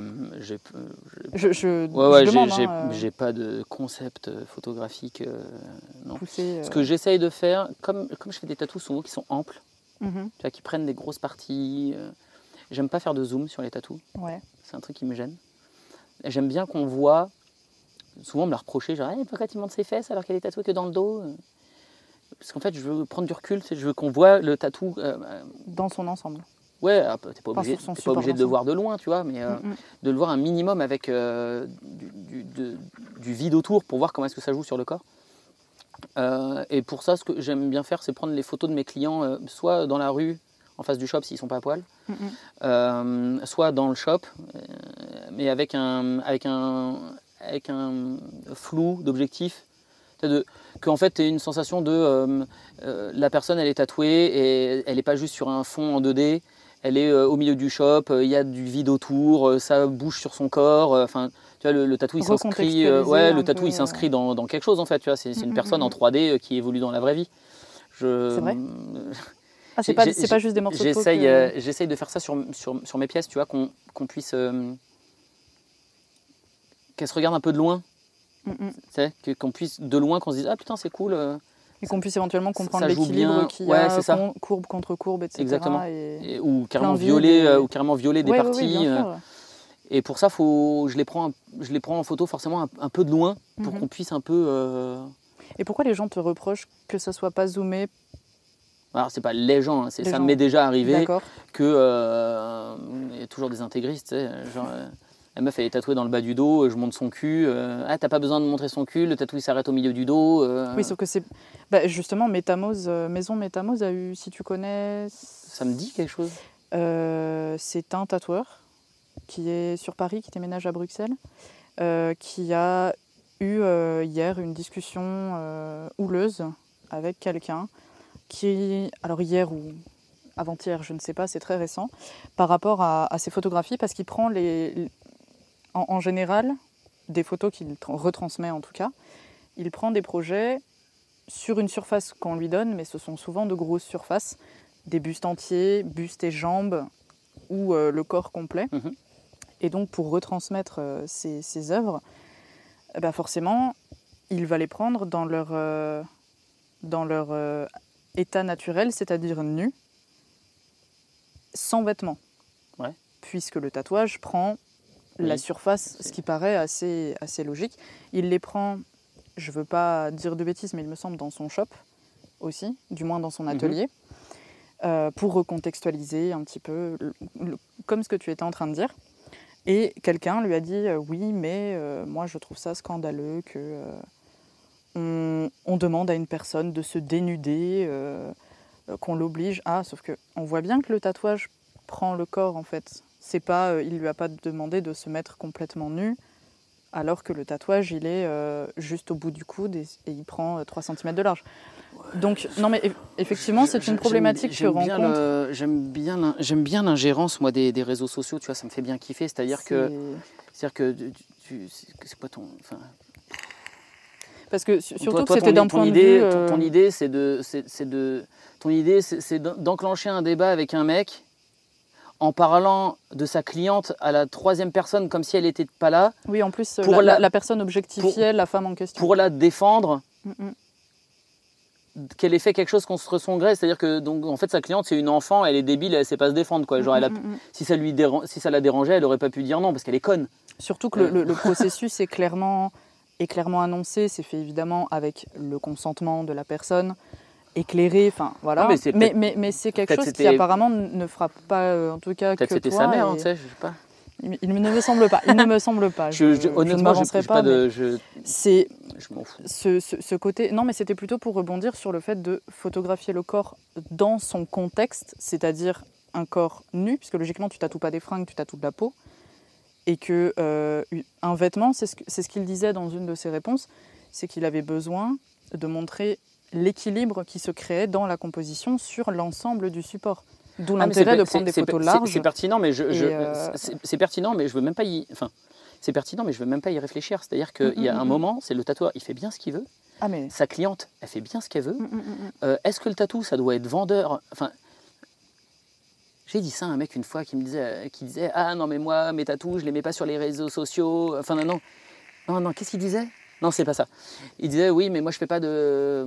Et tu as le droit de pas le faire. hein. Mhm. Mais il crachait sur, le- sur les gens qui faisaient des qui faisaient des promotions par exemple sur leurs tatous sur un, sur sur Facebook, tout en ayant des tatous à lui sur Facebook, tu vois. D'accord. Genre, c'est c'est-à-dire que c'est une vitrine commerciale. Mm, mm. Donc en fait, ouais, il y en a, ils, font une, vi- ils, ils utilisent une vitrine commerciale de manière optimisée. C'est-à-dire qu'ils vont en plus de ça faire attention à l'heure, ils vont euh, faire des micro-promotions, ils vont euh, hashtaguer de manière intelligente, etc. Bah ouais, c'est- de la pub en fait. Mais en fait, c'est. c'est- de la pub. Oui, parce que tu vends. C'est donc toi, tu es le mec, qui, toi, es le mec qui, qui, qui publie une petite annonce dans Télé 7 jours, mais par contre, tu fais exprès de la faire dégueulasse pour pas qu'on la voie. Quoi. Non, mais c'est. un- Si tu as envie Mm, mm, d'être mm. rebelle, tu te mets pas sur Facebook, tu vois. Ouais, ouais. Mais euh, donc, ouais, est-ce que ça, est-ce, que il faut prendre le corps de telle manière? Est-ce que tu as une démarche photographique de telle manière, etc. Ça, ça- C'est- Mais non, mais Oui, ça, je, me, je me posais des questions par rapport une- à tes partis pris. Ouais. Après, est-ce que la, ce que vérité, est-ce que c'est, est-ce qu'il faut être vendeur aussi? Est-ce que euh, je vais faire le mec Enfin, il va faire le mec. Oula non, non, mais est-ce que, est-ce que je vais, est-ce que je vais faire le faux tolérant euh, pour me faire mousser, tu vois? La vérité, le, le, un, Rien que la vérité. un beau tatou sur une meuf euh, bien foutue, à moitié à poil, prise en photo, avec un putain de bel appareil, où tu as un peu développé la photo pour que ce soit joli, etc. Bah, c'est vendeur. Ouais. Dans le monde dans lequel on vit, c'est vendeur, et oui. là pour ça. Faut- Enfin, faut- dire, ton tatou, tu le montres pour que les gens ils, le- ils- ils le regardent. Est-ce que tu vas pas faire exprès de, euh, de, lui rajouter, euh, de lui rajouter des rides et des bourrelets et des bien contre-éclairages dégueulasses parce Mais que, la, la- parce la que- question n'était pas, n'était pas le, le- le beau corps ou, ou pas. euh, Bah, quelque part, en tout cas, c'est plus. Je pense que c'était plus. Bah, quelque part, si, parce d'un point de vue extrême de euh, on veut pas objectifier le corps de la femme sauf que là c'était absolument Mais pas le toi, propos a- et c'était un Ouais, commentaire mais il y a très toi qui l'objectifie au moment où tu Voilà. dis. euh, tu vois, là du coup oui Ouais, mais alors moi je trouve que c'est de l'objectivation du corps de la femme et du coup je vais l'en défendre. Ouais, mais sauf que Mhm. c'en est pas. Oui non moi je me demandais justement comment est-ce que tu prenais en photo les corps tatoués euh, quelle était toi Bah, je ta prends, manière d'appréhender bah, ça? mais c'est vrai qu'en plus tu fais des grandes pièces vu que tu fais du je travail prends, détaillé le- je prends toute la zone tatouée et la zone de vide que- qui comprend le tatou, parce qu'il y a- Mhm. y a des tatous où la zone de vide autour fait partie de la composition. Oui. Donc je prends en photographie le tatou et la zone qui lui permet d'évoluer Mhm. autour. Euh, évidemment sans vêtements, parce que si, évidemment à travers les vêtements on voit mal le tatouage. Euh, évidemment sans vêtements sur cette zone-là, Mhm. euh, un peu de loin euh, pour que ça fasse une, et que ça fasse une belle photo. Mhm. Donc bah, si c'est dans le dos, bah, il y a le dos plus un petit peu morceau, je sais pas, de fesses, de bras, de tête, j'en sais rien. Enfin, oui oui ça dépend de tu remarqueras quand je prends en photo un avant-bras, bah, tu vois la main et tu vois un morceau du biceps. Mhm. Et quand, tu, quand je prends une photo du dos, bah, tu vois les épaules, les bras et un morceau du cul. C'est juste. Oui, oui, oui. Je ne fais pas prendre euh, des photos, des positions sexy à tous mes clients. bien je leur sûr, demande pas de euh. faire du crossfit avant de venir. d'accord on s'en fout en fait. Ok. Et est-ce que tu es satisfait de la, la vitrine que tu t'es construite du coup? Tout à l'heure, euh, quand on était devant ton shop, tu parlais de la vitrine Insta, surtout Instagram. Est-ce que... Parce que c'est ce qui marche en ce moment. C'est pour ça que Ouais. je parle que d'Insta. Mais... D'accord. C'est c'est pas forcément la plateforme qui qui fait que ça correspond à ton travail. C'est tu t'adaptes à la plateforme puisque c'est elle qui fonctionne en ce moment. Oui, que c'est- ton travail puisse oui, être représenté dans ce que tu fais en ce moment. Oui, pas de concept artistique par rapport à Instagram. Quoi. Ah mais je je me mets sur Instagram parce que c'est la plateforme ouais. qui marche, parce que ça montre mon boulot aux Mm, mm, gens. mm. Et puis, euh, enfin voilà, tu, tu montres, t'exposes. euh, mm. Alors tu peux, tu peux exposer ton travail dans des galeries d'art toutes pétées parce que tu les aimes bien et que tu aimes bien le concept de la ville toute pétée. Mais euh, voilà, tu, si on te propose d'être dans une grande galerie d'art euh, pour, euh, pour que ton travail soit vu, bah ouais, tu, voilà. à moins que tu sois contre. Mais je suis pas contre Instagram. Je m'y mets parce que c'est ce qui marche, parce que, parce que ça t'apporte des clients, parce que, parce que tu es visible. Ça te permet de continuer à faire ton travail. Il y a des gens qui continuent de venir te voir pour des projets sympas. Mm, mm. c'est juste qu'il y a plein de monde, donc bah, comme il y a plein de monde, il y a plein de demandes. Puis, euh, voilà. Je suis pas du tout à la course au. Je fais, je fais très attention à mes likes. Ouais. À une époque, ça me faisait kiffer comme tout le monde. hein. Ah, tiens, j'ai Ah eu- bah c'est une drogue. Hein, j'ai eu, tant- j'ai eu tant de likes, etc. Aujourd'hui, je m'en branle. Enfin, Mhm. je m'en branle. Je m'en branle euh, personnellement. J'y fais toujours autant attention, mais par pub. Ouais. Je me dis, ah putain, c'est cool, ça a fait, je sais pas, ça a fait 700 likes au lieu de 200. Bah, ça veut dire que euh, ça a bien marché, du coup, ça a dû être vu par plein de monde. Du coup, ça me permet d'être plus visible sur ce genre de truc que j'ai beaucoup aimé faire. D'accord. Donc peut-être qu'on me le demandera plus que euh, le reste. Ouais, J'y fais attention par, euh, par rent- rentabilité, entre Mhm. guillemets. C'est euh, bah tiens, c'est cool, ça a été beaucoup vu. Comme c'est un truc que- qui me tient à cœur, bah peut-être ça permettra de faire. euh, Ça fait de la pub. Ouais. C'est comme, euh, je sais pas, tu as un site, tu regardes le nombre de clics sur ton site, tu es content quand il y en a plein, pas parce que, ça fonctionne. pas parce Comme que ton site est stylé, mais parce que, Mhm. ouais, comme outil. Donc ouais, j'ai fait un minimum attention, mais euh, après que il y a des tatous que j'ai fait que j'adore, qu'on fait des gros flops, et ça m'empêche pas, ça m'empêche pas de, De les, les kiffer, et et- que je sais que ça fait des flops parce que c'est pointu, enfin c'est trop, trop bizarre ou trop chelou, ou j'en sais C'est rien. parce qu'il va toucher un plus ouais, large mm, public. Après, c'est pas, ça ça, remet pas en cause Non, ton non. travail. non, ça fait longtemps que j'ai, ça fait longtemps que j'ai fait le deuil de, de la, de la fame en fait. Ok. C'est- fout. Bon, après, tu es plutôt renommé malgré tout dans. J'étais. Tu étais. Tu n'es plus. Non, pas, pas plus que n'importe qui en fait. Non, mais tu, tu as quand même construit ta place dans le milieu, c'est ce que je voulais dire, non? Ou tu estimes pas trop Du moins, d'un point de vue extérieur, vu qu'on s'est rencontrés aujourd'hui. Est-ce que mon nom, Moi, j'ai- alors est-ce que mon nom est connu Je vais pas faire le mec qui sait pas? Oui, euh, il y a plein de gens et j'ai quelques followers. euh, Il y a plein de gens qui connaissent mon nom. Oui, Mhm. ça c'est une réalité. Euh, par contre, euh, je suis, je suis pas. C'est pas parce qu'il y a plein de gens qui connaissent mon nom que ça me rend plus important que, que les autres ou plus ou plus euh, comment dire euh, demandé que les autres. Ah, c'était c'était pas, c'était pas dans ce sens-là hein, que je, je posais voilà, la question. c'est- tout le monde connaît Carlos. Et, euh, Mm, pourtant, il n'y a personne qui achète ses albums, tu vois.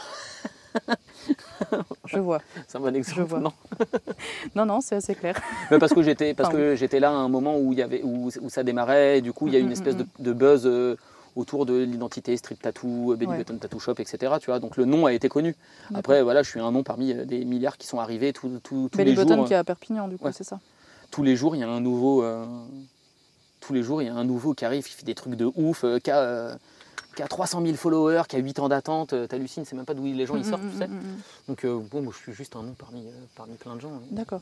J'étais là, j'étais là à un moment où il y avait, où il où il y avait, c'est pas qu'il y avait peu de noms, il y avait moins de noms. Qu'il y avait déjà plein de noms au moment où je suis arrivé. Je, je, suis pas partie de la génération qui a apporté le graphique. Tu vois. Je suis D'accord. partie de la génération qui a, Qui a suivi. a, ouais, qui a suivi. Mais c'est vrai qu'à ce moment-là, il n'y avait pas sur Instagram, tu suis. Avait pas Instagram, mais euh, à ce moment-là, tu n'avais pas, euh, t'avais pas 500 mecs que tu suivais. Aujourd'hui, sur Insta, il y a un mec, je- j'oublie son nom, je suis incapable de le retrouver en fait. Comment tu. tu- des, des fois, je, je, je sais pas, je dois avoir 450 mecs que je suis, un truc comme ça. Trop. Des, des fois, je prends ma liste et je la fais défiler pour retrouver le nom du mec. J'arrive pas à Mm, m'en mm, rappeler, mm, tu vois. mm, mm. Il est en bas, c'est horrible. Ouais, ouais. Donc c'est un peu le même cas pour euh, moi. C'est pas parce que euh, pas parce que mon nom a été connu qu'au final, euh, Les gens ouais, je suis une goutte dans l'océan, quoi. Tu vois. D'accord.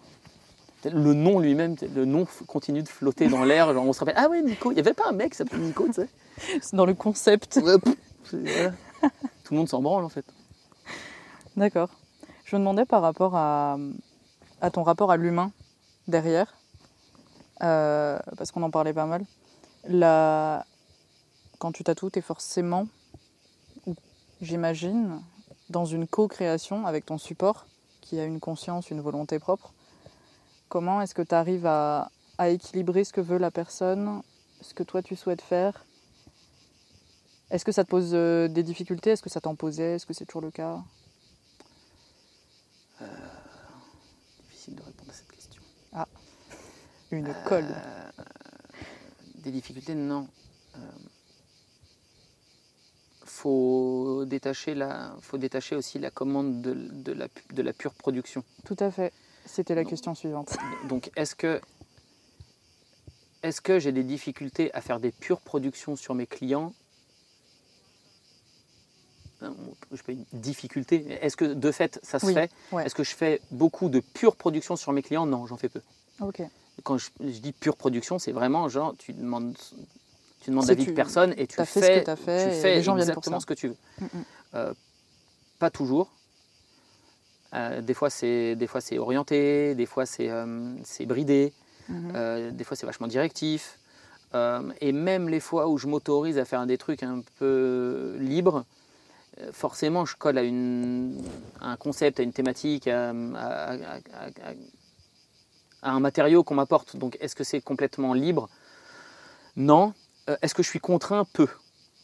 D'accord. Parce que, euh, parce que je de- parce que j'explique que la plupart du temps, je vais travailler en libre interprétation et que euh, j'aime bien qu'on m'apporte des thèmes assez vagues pour que j'en fasse quelque chose. Après, je demande aussi des images de référence, je demande des, des exemples de métatous que les gens ont aimés pour que je me rende compte d'un fil directeur. euh, si tu as aimé que des petites fleurs euh, dans des dégradés délicats, euh, ou si tu as aimé euh, que des trucs euh, hyper dark euh, avec des espèces de zombies ou j'en sais rien, évidemment, je ne vais pas te faire la même, je vais pas te faire la même proposition. Tu vois, évidemment que j'oriente mon travail.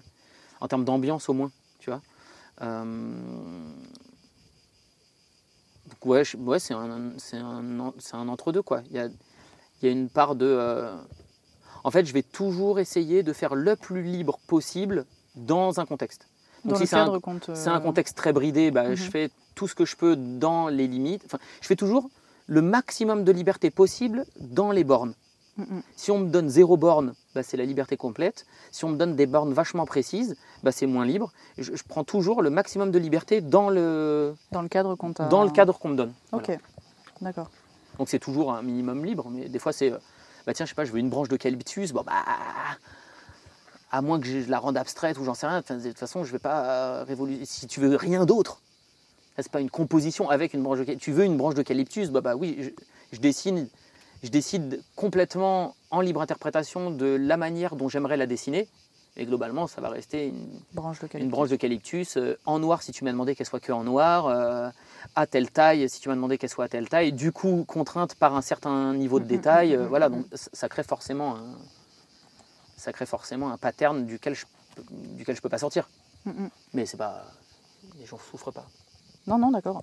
Ce qui pose la question aussi de. Les, les fois où je pourrais en souffrir, où, où je, avant que tu ailles plus loin, Bien sûr. Les, les rares fois où, où je pourrais en souffrir, parce que je sens vraiment que je suis limité de ouf, genre, il y a des gens, ils te, ils ont tout décidé quoi.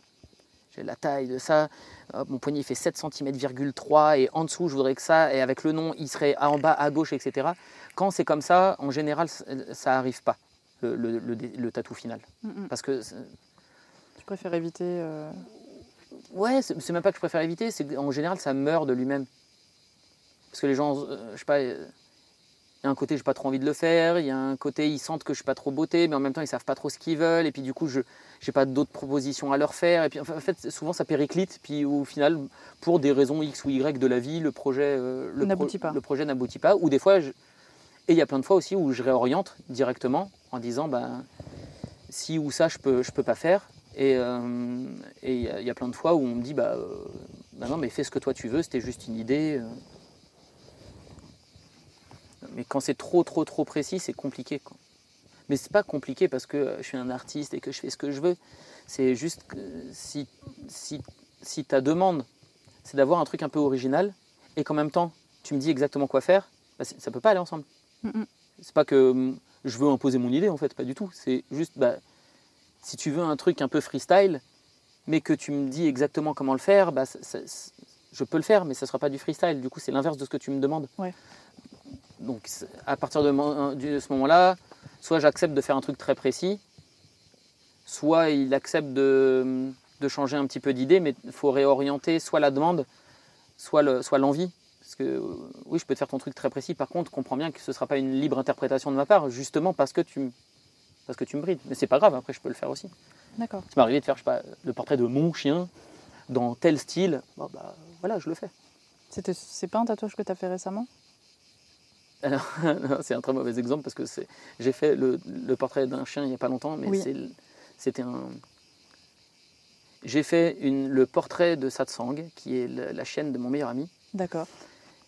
Et, euh, mais je lui ai fait en dessin euh, pendant le confinement. Je lui ai fait- il a publié une photo, il m'a envoyé une photo où il était avec elle et elle était trop mignonne. Et du coup, je lui ai fait le dessin pour lui. Et euh, là, il y a trois semaines, quand il est venu à la maison, il m'a demandé que je lui tatoue. D'accord. Mais mon dessin, que, C'était pas dans cet objectif-là. qui était mon dessin déjà fait, Tout à fait. du coup qui était libre Ok, en fait. d'accord. Et du coup, quel est ton rapport au terme artiste et artisan Et aussi illustration Ah, pff, dans le tatouage? le troisième va être plus dur. Euh, Ouais. je pense. Je fais super gaffe à ce que je vais dire parce que si jamais il y a. Si- non, non, mais c'est surtout. juste, si jamais il y a Seb qui écoute, je vais me faire taper sur les doigts. Seb. Seb SM Bouzy, Ah. qui est juste un tatoueur ultra talentueux et qui est juste un. qui fait, qui a fait histoire de l'art, qui, est- qui est passionné d'art, qui a qui a une culture de ouf. Et on a eu cette discussion-là super souvent avec lui. Donc, comme quoi, je suis pas la seule non plus à me poser ces questions-là. Non. Et euh, mais lui, c'était par la négative. Il, il remet en cause énormément le fait que le tatoueur soit artiste parce que il, parce qu'il a une culture des artistes énorme et que du coup, le tatoueur fait pas le figure souvent. Euh,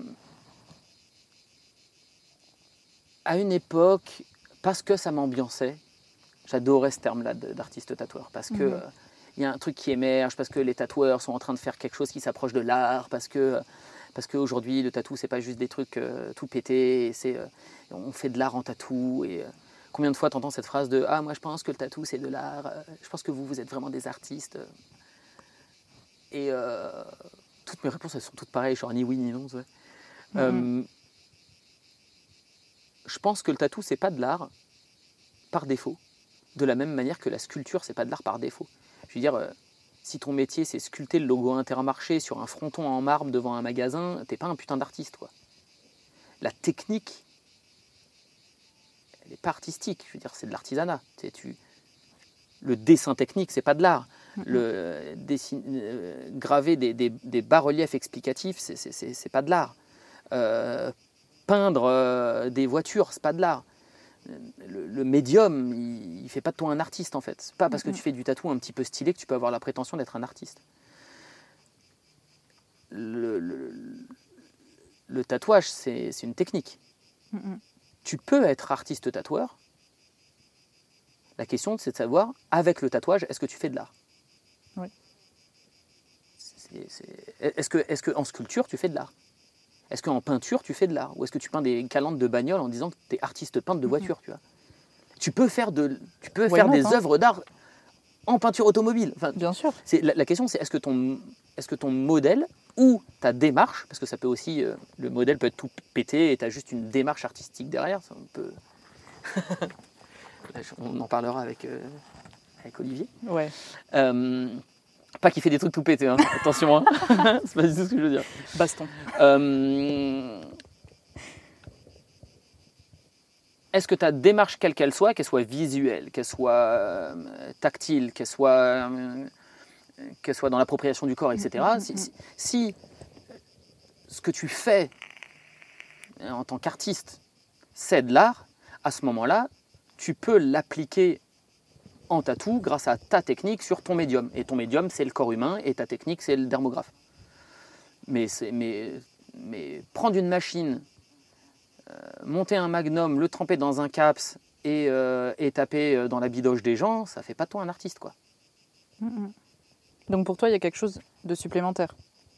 Au-delà de, de la peau humaine avec un humain vivant face à un autre humain vivant qui tatoue. Bah, c'est facile, Donc- de, c'est facile de dire, euh, comme le tatou, il y a quelque chose qui se pérennise dans le corps des gens et que c'est un rapport humain et que ça va au-delà de la simple pictographie et tout. Genre, euh, du coup, c'est de l'art. Oh. Pourquoi pas? Mais il faut faire gaffe à, tout ce que ça peut justifier, quoi. Tu vois? Du, coup, tu peux faire la pire des merdes à partir du moment où, de toute façon, tu le tatoues euh, dans quelqu'un, pouf, ça fait des chocs à pic encore une fois, tu vois.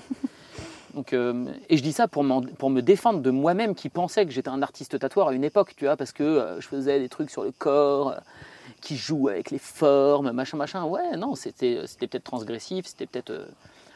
c'était de la recherche. Est-ce que, c'était de l'art? Putain, des grosses, grosses pincettes, tu vois. Genre, des pincettes géantes comme Des ça. pincettes, hop, hop, la, cisaille carrément. quoi. Ouais, non, ouais. non c'est, c'est- Du sécateur. faut, faut... Je ne saurais pas répondre à ça vraiment. Est-ce que, en fait, pour répondre à ça, Il y, a, il y a besoin d'aller voir aussi le terme illustration, puisque souvent ouais, le tatouage a quand même un, un côté très figuratif. Oui. Constitué de traits représentant quelque chose de reconnaissable. Euh, et souvent, pour parler de, de dessin, on utilise le terme illustration. Ouais. Pour toi, est-ce que tu fais une différence entre les deux termes? Si oui, laquelle? Sinon, bah, pff, Ouais, Bah l'illustration, sinon, on va- sinon quoi. on- si, non. Euh, on va dire que, ouais, c'est c'est con, on va dire que l'illustration elle est là pour illustrer un propos, illustrer un scénario, mais euh, à part si tu fais du dessin d'études, tous tes dessins, ils illustrent un, pro, enfin, ils illustrent un propos, à part Mm, si tu as mm, un mm. tube Bah, et que tu, tu dessines juste tous les objets qui te passent sous la main, tu vois, mais. Ouais, je vais. Souvent, euh, je, je pense que c'est pas du tout la bonne terminologie, mais c'est comme ça que c'est- c'est comme ok. ça que je l'utilise euh, par défaut, et je pense que c'est complètement faux. Mais sou- souvent, j'utilise le terme de- de- d'illustrateur pour ce que je fais, tatoueur illustrateur plutôt que artiste tatoueur. Ouais. Déjà parce que ça me permet de. J'ai cette conversation avec Kofi. Euh, Déjà parce que ça me permet de me défaire complètement de la pression de l'art. Ouais. Genre, je fais pas de l'art, tu vois. Je, je suis pas en train d'essayer de révolutionner philosophiquement la vie, tu vois. Juste, je fais de l'illustration. Déjà, c'est beaucoup plus modeste, tu vois. Euh, en termes Ça de te met moins la en- termes de branlette intellectuelle, de est-ce que je fais de l'art, tu sais, la conceptualisation du truc. Mm, mm. Euh, Parce que ça te correspond pas et c'est pas forcément ce que tu recherches. ouais. Parce que en vrai, est-ce que vraiment je fais de l'art? Enfin, tu vois, non. Est-ce que je suis en train d'exprimer des trucs, des concepts qui, c'est travailler hyper. euh, si quelqu'un dit que ce que je fais c'est de l'art, merci, tu vois, mais c'est pas du tout. J'ai pas du tout la prétention de, de ça. Euh, du coup, je pense que ouais, illustration, c'est c'est plus le propos, quoi. C'est-à-dire que déjà, tu vas la plupart du temps sur des commandes, tu vas illustrer le propos de quelqu'un d'autre que toi aussi, à travers ton prisme. Mais c'est comme un illustrateur qui viendrait illustrer le scénario. Tu vois, imaginons un illustrateur qui fait de la BD, euh, il va venir illustrer le propos d'un scénariste. Du coup, évidemment avec ta patte, évidemment avec ton identité, évidemment que c'est une collaboration qui rend le truc artistique à la fin. Mais, mais ce n'est pas une production pure issue d'une démarche et d'une réflexion philosophique sur quelque chose. Mm. C'est beaucoup plus euh, graphique. On est, on est sur de l'image et sur de l'émotion, et, et c'est très bien, mais Et Est-ce que des productions pures pourraient être considérées comme, euh, comme de l'art? Les productions pures dans le sens, tu es complètement libre sur le corps. du moins complètement libre, c'est difficile. Je pense qu'on s'en approche. mais- Ok. C'est- il y a- euh, pendant le confinement, j'ai fait quelques illustrations que si on me disait, tiens, Nico, c'est de l'art, je dirais, oui, bon, je- je- honnêtement, je sais pas. Mais je comprends Pourquoi on qu'on puisse euh, me dire, tiens, ça, peut-être, euh, qu'est-ce que tu en penses? Est-ce que c'est de l'art ou pas? Mm, mm, mm, Euh, mm, al-. Alors qu'il y a d'autres trucs, c'est que c'en est clairement pas. Euh, c'est en tout cas une production personnelle pour exprimer un propos qui m'est complètement perso et, et, et occulte au, au commun des mortels parce qu'ils ne savent pas de quoi je parle. Il n'y a pas d'explication. voilà. Donc, donc ouais, c'est quelque chose Et- de... Excuse-moi de te couper. Pourquoi est-ce qu'il n'y a pas d'explication? Est-ce qu'il y en aurait? Ou simplement c'est la réponse à une, euh, une impulsion comme ça de j'ai envie de dessiner, c'est tout, point barre. Non, il y en aurait. Si tu me demandes, je peux te l'expliquer. C'est juste, euh, c'est ce qu'on disait tout à l'heure là, euh, off micro. Le, le- Parce qu'on a beaucoup parlé off micro. il y a un truc de l'ordre de la pudeur, mais ça, ça me gêne quand l'artiste, ça me gêne quand l'artiste, il, il se promulgue artiste et qu'il il prend son travail et qu'il le montre à la face du monde en disant tiens ça c'est de l'art. Parce que Ça ré- ça me récemment, j'ai quand même remarqué que tu écrivais. Tu écrivais. Alors, soit c'est moi qui n'ai jamais fait gaffe au fait que tu écrivais sous tes posts Facebook ou Insta, soit depuis le confinement, en tout cas, c'est là où j'ai plus porté attention à ça. J'ai remarqué que tu écrivais des textes qui accompagnaient les photographies que tu, que tu, que tu mettais sur les réseaux. Uniquement sur mes, uniquement sur mes productions personnelles. D'accord. Alors, je, je t'avoue que j'ai pas Ouais. été chercher au-delà sur, de ça. uniquement sur les trucs que, que Donc il y a quand même ce truc de transmettre quelque chose par rapport à ce que tu as produit Ouais, mais, mais, personnellement. mais c'est caché parce qu'au final, ça veut rien dire ce que j'ai dit. Enfin, tu vois, c'est- il y a une petite explication. Alors, il y a un côté vendeur un peu, évidemment, tu vois. C'est, Ouais. c'est pour ça que je, je mets des grands guillemets. D'accord, sur non, le- non, mais je, pose art, la question justement, savoir. euh, Euh, Mais ouais, parce que c'est un truc personnel et que j'avais envie d'en parler, tu vois. mhm. Et justement, ces postes-là, enfin, ces postes-là, ces, ces, ces- ces postes sur ces œuvres-là, Ouais. enfin, sur ces productions-là, c'est, c'est ça dont. dont, dont- Qu'est-ce que c'est? C'est un train. Euh, Une scie. Ouais, on dirait plus. Ou un enfant qui crie. Euh, quand même. c'est ça, dont, dont je parlais tout à l'heure quand je disais euh, les, rares, les rares productions qui peuvent être taxées d'être euh, plus artistiques. Ouais. C'est ceux-là. C'est ceux où j'ai raconté des choses, où, où- où j'ai mis un Qu'est-ce petit que tu texte en dessous. Des- des- Excuse-moi, hein, je te coupe, mais j'en profite pour des rebondir. concepts personnels, quoi, des façons de penser, des, des positionnements, Mhm. des, plus que des choses vraiment, tu vois, des, des façons de se. Bah, de toute façon, ce que tu vas exprimer passe pa- par ton prisme. Donc logiquement, ça reste personnel. Ce que tu Oui, vas- mais là, le propos aussi, il était personnel. C'était pas pour euh, transmettre quelque chose au monde par rapport à une vérité générale que tu penserais ou... Oh non. C'est- quelque Ouais, chose qui non. vient de toi Mais, ouais. et que tu as envie Comme de, je dis, de plus. sortir. Je pense que la production, elle doit être un minimum pudique, tu vois. Dans le sens où, on en parlait tout à l'heure, c'est pas que tu, c'est pas que la production, elle doit être pudique. C'est-à-dire que la pudeur, que la pudeur est un indice de la- de la- de l'authenticité, je trouve. Dans le sens où, comme tu n'as pas essayé de te vendre à tout prix, comme tu n'es pas là à en parler pendant des heures, etc., en fait, ça prouve que. Pas que ça prouve, mais c'est un indice. Parce que parfois, ça peut juste être que tu n'as vraiment rien à dire sur ton. Ah non, mais bien sûr. vois, Euh, bien, coup, bien sûr. Non, je dis pas que la pudeur est une preuve de. ça devrait être. euh, c'est- un indice de. Mhm. C'est quelque chose en toi que tu as produit pour toi, pour exprimer quelque chose qui peut être vu, etc. Mais tu l'as pas fait pour. euh, tu l'as pas fait pour être vu, tu l'as pas fait pour être stylé, tu l'as pas fait pour être euh, exposé, tu l'as. tu- tu- Un peu l'authenticité bah ouais, dans que- la- dans- dans l'acte de création, mais il est très difficile, du moins j'imagine et je pense, de rester parfaitement authentique si on, on veut créer des choses qu'on a besoin d'extérioriser par une création plastique, dessinée, graphique, euh, de ne pas avoir l'espoir d'en vivre et auquel cas d'essayer de communiquer ce que tu fais et de ne pas être euh, biaisé dans ta manière Ouais. de créer par le fait de vouloir en vivre et donc de devoir potentiellement vendre.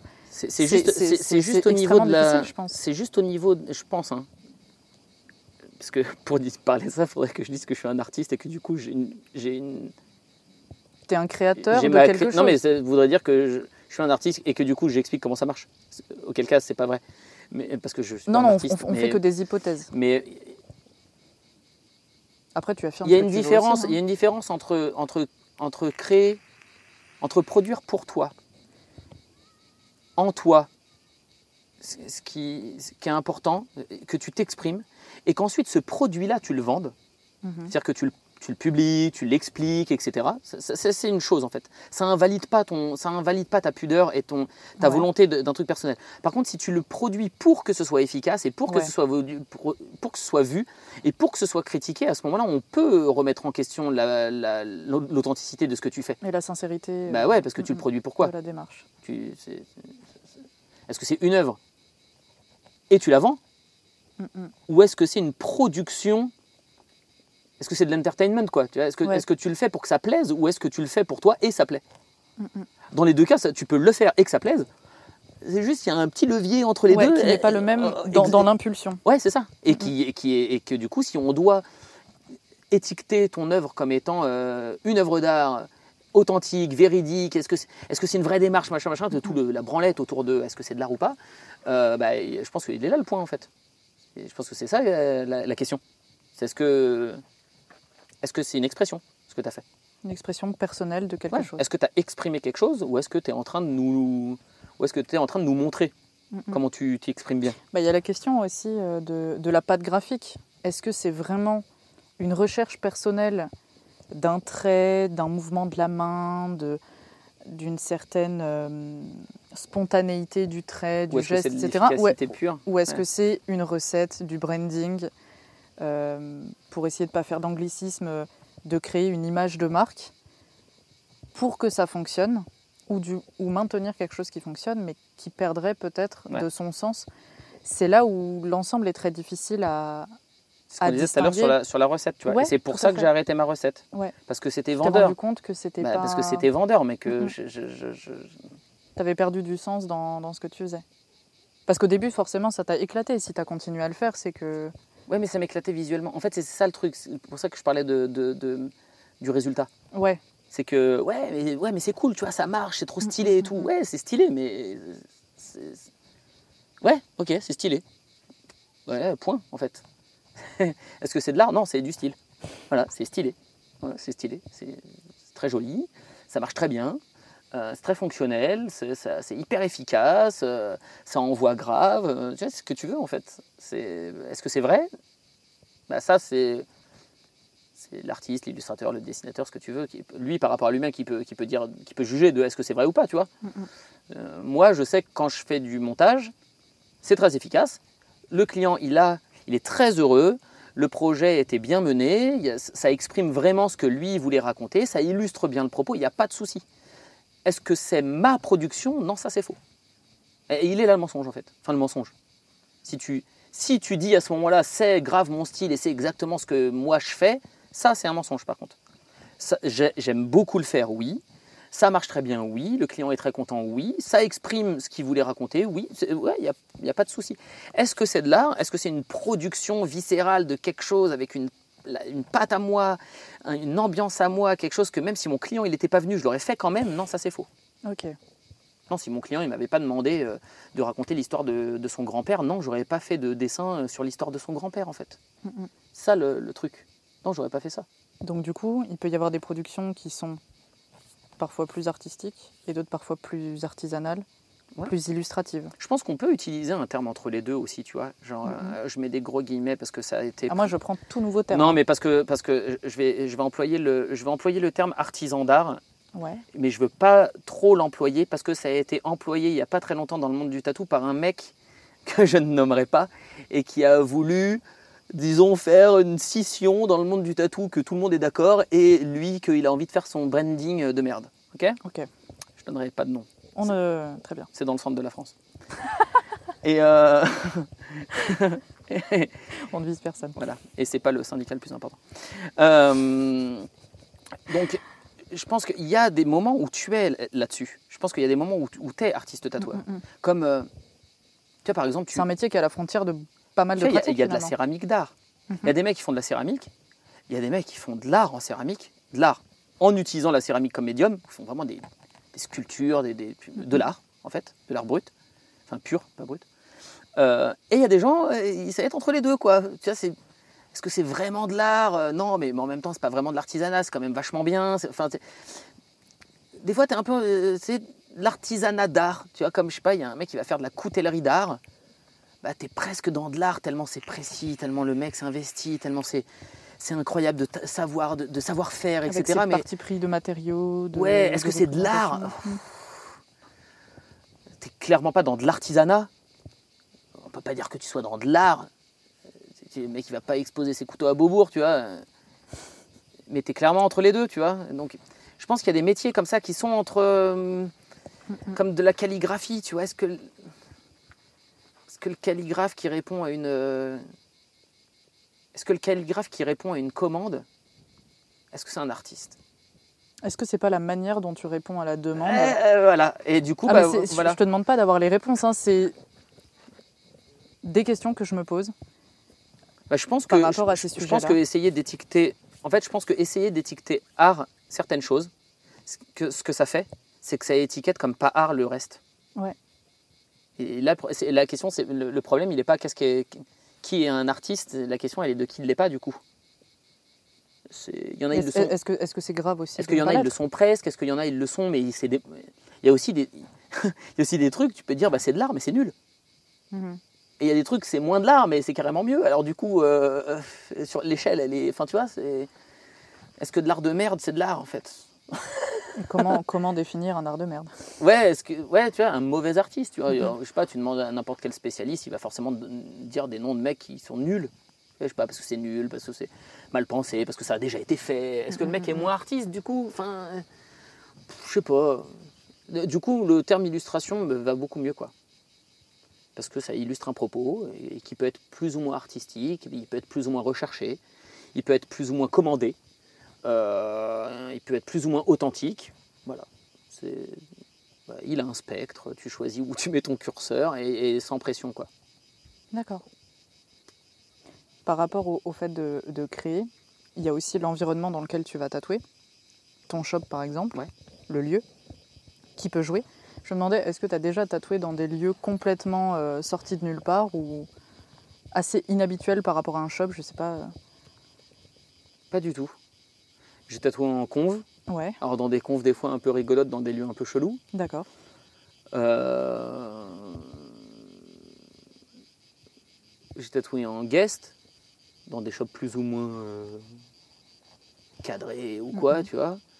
Euh, J'ai jamais tatoué. Si, j'ai tatoué dans la cuisine chez mes parents. Ok, J'ai tatoué un pote pêcheur de crevettes à eux, ok. dans la cuisine, avec euh, la nappe cirée. euh, tu vois, c'était bien fait. Tu vois, j'ai tout filmé et tout, hein, bah, Mhm. chez mes parents, quoi. Euh, je crois que c'est le seul endroit chelou où j'ai tatoué, c'est la cuisine chez mes parents. Ok, J'ai tatoué dans des shops, dans des shops privés. J'ai tatoué en convention. euh, je sais que Caro et Gaëtan, qui organisent, euh, d'artifistes, qui organisent la, la convention de Pau, d'accord. ils avaient organisé aussi la convention de Montreuil. Ils l'avaient fait deux fois. Et la première édition, c'était dans un. dans- comment ça s'appelle? Un entrepôt euh, de métallurgie, je crois. Des grandes structures pour soulever des trucs en métal. Il y a des chaînes rouillées, des, des, des trucs de traverse avec des rails. euh, tu vois, le sol un peu. euh, en goudron, euh, enfin c'était hyper cool comme lieu quoi. Il y avait que des, il y avait que des tatoueurs avec un boulot un peu particulier. Il y avait Z le Head, euh, Divine Canvas, il y avait, il y avait la- boucherie, il y avait, il y avait plein de gens avec des, des boulots un peu alternatifs aussi, tu vois. Et le lieu était super cool quoi. Mhm. C'est peut-être l'endroit le plus rigolo dans lequel Ouais. j'ai- tatoué, mais sinon tout le reste était assez cadré quoi. D'accord. Je viens de retomber sur euh, une question que je me posais aussi en regardant mes notes. Euh, oui, j'ai des notes. Il faut bien essayer de structurer tout ça. Euh, même deux questions. Une question par rapport à la sérialité de l'œuvre, parce que quand j'ai visité le shop tout à l'heure, quand je suis arrivée, il y avait par exemple des, des impressions de Léa Naon. Ouais. En tout cas, euh, Léa Naon, Jean-Luc Navette, par exemple. Il y avait aussi des originaux. Mhm. Euh, Pas de Jean-Luc, j'aimerais bien. Non, non, non, non. en tout cas, de Léa. Euh, pour ne citer qu'elle, il y en a peut-être d'autres dont, dont j'ai pas forcément les noms. Et je me demandais quel est ton rapport à la sérialité dans ce que tu produis. Est-ce que tu fais des flashs multiples? Par exemple, euh, l'androgynette a pu faire un flash qu'elle reproduit sur différentes personnes, etc. Parce que ça fait sens de reproduire Ouais. celui-ci. Euh, Louch aussi, Ouais. qui en fait sur, euh, sur certaines Sur personnes. Je me demandais, est-ce que euh, voilà, la vie c'est chaud, mais on se laisse pas faire. Est-ce que toi, tu as, hum, tu as des, des flashs justement comme ça qui Non. ont une espèce de sérialité? Quel est ton rapport à la série Il, alors, il, est très, il est très basique. Je suis arrivé à un moment du tatou où euh, voilà, tu vois, ça explosait, les artistes tatoueurs, des, des trucs nouveaux et tout. Et il y avait un truc très. euh, il y avait un truc très unique, tu sais. Ouais. Genre, Ouah, putain, c'est ouf, les mecs ils font un travail incroyable, c'est des tatous sur mesure, euh, vraiment, c'est réfléchi avec le client et tout. Et j'étais rentré là, dans cette espèce de concept de base de un tatou, c'est unique. Ouais. Et euh, sans trop y réfléchir de pourquoi, de comment, de. euh, et j'étais resté euh, là-dessus, sur un concept de euh, mes tatous, euh, c'est des œuvres uniques, euh, tous mes clients ont leur, le leur, enfin unique. Mm. Pas, ce sont des œuvres uniques, c'est juste chaque client, il a son tatou et, et, Un dessin qui a été fait pour eux. et personne, en fait c'est surtout l'idée de ah bah, personne, il aura le même tatou que toi, euh, t'inquiète pas, je le referai pas sur quelqu'un d'autre, tu vois. Il y avait ce côté un peu, euh, tu pars avec et il n'y a que toi. Bah, c'est resté en fait, c'est comme un courant, euh, je, je fais ça tout le temps, je me suis pas vraiment posé la question. je me- je l'avais remis en question quand Léa elle sortait ses planches de, j'arrête pas de, de- de citer Léa. On lui envoie des cœurs. Ouais, de ouf. Quand elle avait sorti sa, sa planche, euh, ses, ses planches de flash, qu'elle répète en fait. Mhm. Et euh, je crois me rappeler une fois, il y avait un mec qui, qui avait, qui avait critiqué, je crois, le truc en disant Ouais, mais. euh, ah bah super, c'est mon tatou. euh, je remarque qu'il a été tatoué sur quelqu'un d'autre. Je, je sais plus si c'est elle, je veux pas déformer ses propos, je sais plus si c'est elle ou, ou quelqu'un de son entourage ou quoi qui avait répondu genre non mais t'es mignon, tu débarques, mais c'est- une planche de flash en fait. Donc euh, et puis euh, t'es pas le premier. Et puis en fait il y avait déjà 20 personnes avant toi qui l'avaient déjà euh, redescend, tu vois. Euh, parce que c'est comme ça que ça marchait à l'origine en fait. C'était Mhm. c'est justement son concept de tatou flash à l'ancienne. Tu rentres dans un magasin, au mur il y a des flashs, tu choisis celui que tu veux. Une fois que tu as choisi ton papillon euh, B37, euh, le mec il l'enlève pas du mur quoi. Mhm. il reste là le papillon. Ça fait 27 ans qu'il est sur le mur. Tu le veux, tu le fais et la première cagole après toi elle va refaire le même. C'est comme, c'est ça, tu vois. C'est le concept même Mhm. du, du vieux, du vieux Du shop, de, ouais, du vrai flash quoi. Et euh, donc moi quand je faisais des flashs, je faisais des flashs uniques. Mais en vrai c'est pas le, c'est pas la tradition. Enfin, C'était pas comme ça à l'origine. Ouais, c'était pas comme ça à l'origine. Donc oui, je fais des trucs uniques par, euh, je sais pas, ça continue. euh, Ça a commencé comme ça, je continue comme ça. Enfin, il n'y a pas de philosophie derrière. voilà. D'accord, je me demandais. Et je me demandais aussi le rapport à la signature, parce que j'étais en train de me, me poser des questions comme d'habitude. Et je me disais, mais en fait, le tatouage, la production, tu ne la signes que par ta patte graphique, si tu en as une. Euh, du coup, le rapport à, à l'identification de, de, la, de la création, parce que ça reste une création, quelque chose que tu as exécuté, tu ne l'as pas fait faire par quelqu'un d'autre. Euh, je veux dire, toi, Nico, Mhm. t'as pas fait un dessin que quelqu'un d'autre a exécuté sur une autre personne. Je sais pas si je m'exprime bien. Ouais, ouais. Euh, Sou- Souvent les gens ils ont pas la souvent les gens ils ont pas la signature parce que le parce que ça, je pense que ça part du principe que le tatou il leur appartient. C'est-à-dire c'est leur tatou. Même si c'est la production de quelqu'un, tu vois. Euh, honnêtement, j'ai déjà signé plein de fois des tatous. Sur la personne Ouais. Ok. Euh, enfin, oui et non. En fait, je signe jamais, je signe presque jamais les tatous. Des fois, on me le demande D'accord. et ça leur tient à cœur, je le fais. Ok.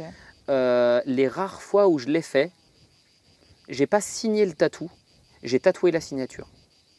C'est-à-dire que j'ai un dessin qui a été fait par moi, c'est ma production, et il est dessiné et il est signé, et je le tatoue sur la personne, et elle me demande de tatouer la signature, et je suis pas contre parce que ça fait partie. Enfin, Ça en fait, j'ai tatoué l'œuvre dans son intégralité, c'est-à-dire l'œuvre avec sa signature. On a pris, on a pris l'œuvre, fait une repro voilà, on a pris l'illustration et on l'a reproduite sur le corps avec sa Mhm. signature, avec tout. reproduite manuellement. Voilà. Et du coup, je, je- c'était plutôt l'idée de tatouer la signature du dessin plutôt que de signer le tatouage. Ok. Parce que le tatouage, comme je disais, le tatou c'est de l'artisanat en fait. Enfin, c'est le tatou c'est une technique. Donc en fait, c'est- si tu fais une production pure, est-ce que là tu signerais, si la personne est d'accord ou le souhaite, est-ce que là tu signerais plus facilement ce que tu viens de réaliser sur la peau? Ouais, c'est ce que j'ai déjà fait. Ce que je te disais, j'ai- les, les rares fois où je l'ai fait, c'était c'était des, des dessins à moi quoi. Tu vois? Donc ouais, ça me, ça me, ça me dérangerait pas. Après, je vais pas le faire par défaut. D'accord. Je, je- je- si la personne veut que je signe le, le- le- si, la personne veut que je tatoue la signature avec son dessin, il n'y a, absolument aucun souci, je le fais. Ok. Par contre, j'ai déjà refusé de signer des, des tatous qui n'étaient pas des productions. Parce que ça n'a aucun sens, quoi, tu vois. Des tatous qui n'étaient pas des productions. Bah, je sais pas, genre du, genre du photomontage, par exemple. Ok. Là, je pas caler ma signature sur un photomontage. Ok. Tout comme si je l'avais fait sur papier, je l'aurais pas signé, quoi. Le photomontage, tu veux dire Ouais. Ou alors il faudrait que je crédite l'intégralité de toutes les personnes dont viennent les différentes images, les photographes, les... Ou Enfin, alors ce serait tes photographies à toi. Voilà. Ou alors ce serait mes photographies à moi. Oui, l'importance de sourcer, parce que c'est quelque chose aussi euh, dans, dans le tatouage qui, qui peut devenir assez compliqué avec euh, Internet, c'est que parfois certaines images ne sont pas sourcées, on ne sait pas qui est l'auteur de, Ouais. de la photographie dont tu vas te servir comme référence, et c'est pas que tu veux pas créditer, c'est que parfois tu n'ajustes pas l'information. Ouais, tu l'as chopé sur Pinterest, c'est le 200e voilà, la repost de, du- la production d'origine et c'est impossible de savoir. C'est ça. La- la- la- Il y a la recherche Google inversée, je crois, euh, L'éthique, voudrait que tu le fasses pas Mm, mm. ou que tu cherches à fond pour pouvoir le faire. En vrai, tu, tu- tu joues un peu le jeu de euh, les images sur le net, elles appartiennent un peu à tout le monde et puis euh, quand t'as Mm, mm. pas l'info, tu le fais pas. Là, là- là, Puis, on euh, parle bien de prendre une photographie comme référence. Ouais, ouais, ouais. Et on parle pas d'un Oui, tatouage et de le reproduire, euh, d'un tatouage fait par quelqu'un d'autre et de le reproduire. Donc ouais, tu, tu bon. c'est juste pour pas qu'il y ait de- d'incompréhension non Ah, plus. non, je reproduis pas, Oui, non. je reproduis pas les tatous, mais bah quoi, des fois c'est drôle quoi. Deux. Les- Reproduire les- les- le- Ouais, les... non, pas de reproduire, de voir hein, des trucs qui ont été reproduits quoi. Oui. Souvent. euh, Parce que du coup, c'est jamais reproduit par des mecs qui défoncent, parce que les mecs qui défoncent, ils reproduisent pas les trucs, et du coup, c'est systématiquement drôle en fait. D'accord. J'ai des potes à qui c'est arrivé, qui s'énervaient ou qui repostaient en disant oui, c'est in- inacceptable et tout. Je fais mais non, mec, c'est juste tellement jeu. cool. Regarde la gueule des délires, tu sais. Mm, mm. Bah, c'est l'essentiel étant que euh, Comme le mec qui a reproduit le truc avec le téton. le truc avec T'as le pas vu téton. ça? Il y avait une reprodu... Il y a un mec qui s'était fait tatouer, genre en mode réaliste, Ouais. réaliste couleur, euh, tout un, tout un demi-buste. Ouais. Et genre, le, il- le mec, il a reproduit le tatou sur le bras, et genre, il a tatoué le téton, quoi. Genre, il a reproduit le téton du mec sur le nouveau tatou. Ça, si là, on touche pas le, le, le pur génie, tu sais. Genre, yes, Ouais, ouais, ouais. avec le téton. Genre, quand tu l'as reproduit, t'as pas vu que. T'as cru que ça faisait partie du dé. le mec, il a débranché son cerveau, il y avait un téton, il a fait un téton, quoi. Ouais. Ouais, bon, bah là, après, on touche le fond de, de la reproduction et de la copie dont on ouais, parlait là, tout à coup, l'heure aussi. quoi, génial. mais- Tu sais, il y a- en fait, il y a un côté vraiment. T'imagines si c'était volontaire? Le mec, il lui a dit Ouais, il y a un téton là, dans la photo. Ouais, bah vas-y, garde-le. Franchement, c'était pas assez nul pour que ce soit volontaire. J'ai j'ai mis un doute. On n'est pas sur du luni tattoo, tu vois. C'était quand même. Ouais. c'était- quand même. Ça, passait? Non, c'était juste raté, quoi. Hmm. C'était pas que ça passait, c'était c'était nul, mais c'était pas, Mm, euh, mm, mm, mm. c'est pas autochrist. Ou... Ah bah, un je, euh, me rappelle du truc, mais je me rappelle plus visuellement du détail. euh. C'était pas mais profondément absurde, c'était juste un tatou pourri, euh, repompé, raté. Ça marche. Et je me disais, par rapport au message que tu essaies de faire passer Ouf. dans tes, dans tes productions personnelles, est-ce que tu essayes de faire passer un message? Je vais Parce que tout à l'heure, on, on parlait un peu d'ego trip aussi. Est-ce que pour toi, il y a de ça dans ce que tu fais? Puisqu'on on disait qu'on mettait toujours une part de soi dans, dans ce qu'on produisait. je, je vais citer, je vais citer le mec qui déteste qu'on le cite. Je D'accord, vais le faire exprès. vas-y. Je vais citer un des plus grands artistes que je connaisse dans le tatou. Il s'appelle Kofi. Il adore que je fasse ça. Euh, et Kofi, dans sa grande mansuétude et sa grande sagesse, à cette question, il répondrait Oh D'accord. Et euh, je trouve qu'il a tellement raison, quoi. Euh, qu'est- qu'est-ce que je. Qu'est-ce que je veux raconter? Franchement, je veux rien. Enfin, Ah, mais si, si tu n'as si t'as pas envie de développer, tu as. C'est pas parce qu'on est sur, euh, sur non, une c'est pas, que interview que, non, c'est pas que j'ai pas envie de développer. C'est alors déjà en parler, ça. Tu peux ne pas être en mesure aussi de le En faire. parler, ça voudrait dire déjà que j'ai la, déjà j'ai la, la prétention ou l'ambition de vouloir dire des trucs déjà. Je sais pas. je sais pas, Tu parles depuis tout à l'heure. hein. Tu dis des choses depuis tout bah, à l'heure. parce que tu me poses des questions. J'y réponds, tu sais. Je sais pas. Ouais, au- c'est un concept. Tu vois, Oui, je, c'est moi, c'est moi qui suis venu te chercher, c'est pas. pas toi qui. Je réponds pas et je te regarde. Ouais. Je, Ouah, stylé. Ouais. Ah, les fois- questions Mais je te réponds pas, mais d'une manière différente à chaque fois. Un silence différent. Ouais. Vois, c'est pas mal, la- ça. la- toute la portée de l'enseignement du truc. 50 nuances de silence. Non, déjà, ça voudrait dire que j'ai la prétention de vouloir dire quelque chose. J'ai pas, je veux pas transmettre quelque chose. J'ai rien à transmettre. Pas de truc à transmettre aux gens. Je, j'ai pas, pas du tout cette ambition. Euh, ce que je raconte dans mes productions, c'est à chaque fois très personnel et très euh, lié à une, euh, à une émotion sur le moment, à un concept. Il n'y a, a pas un. Il y a un fil directeur, mais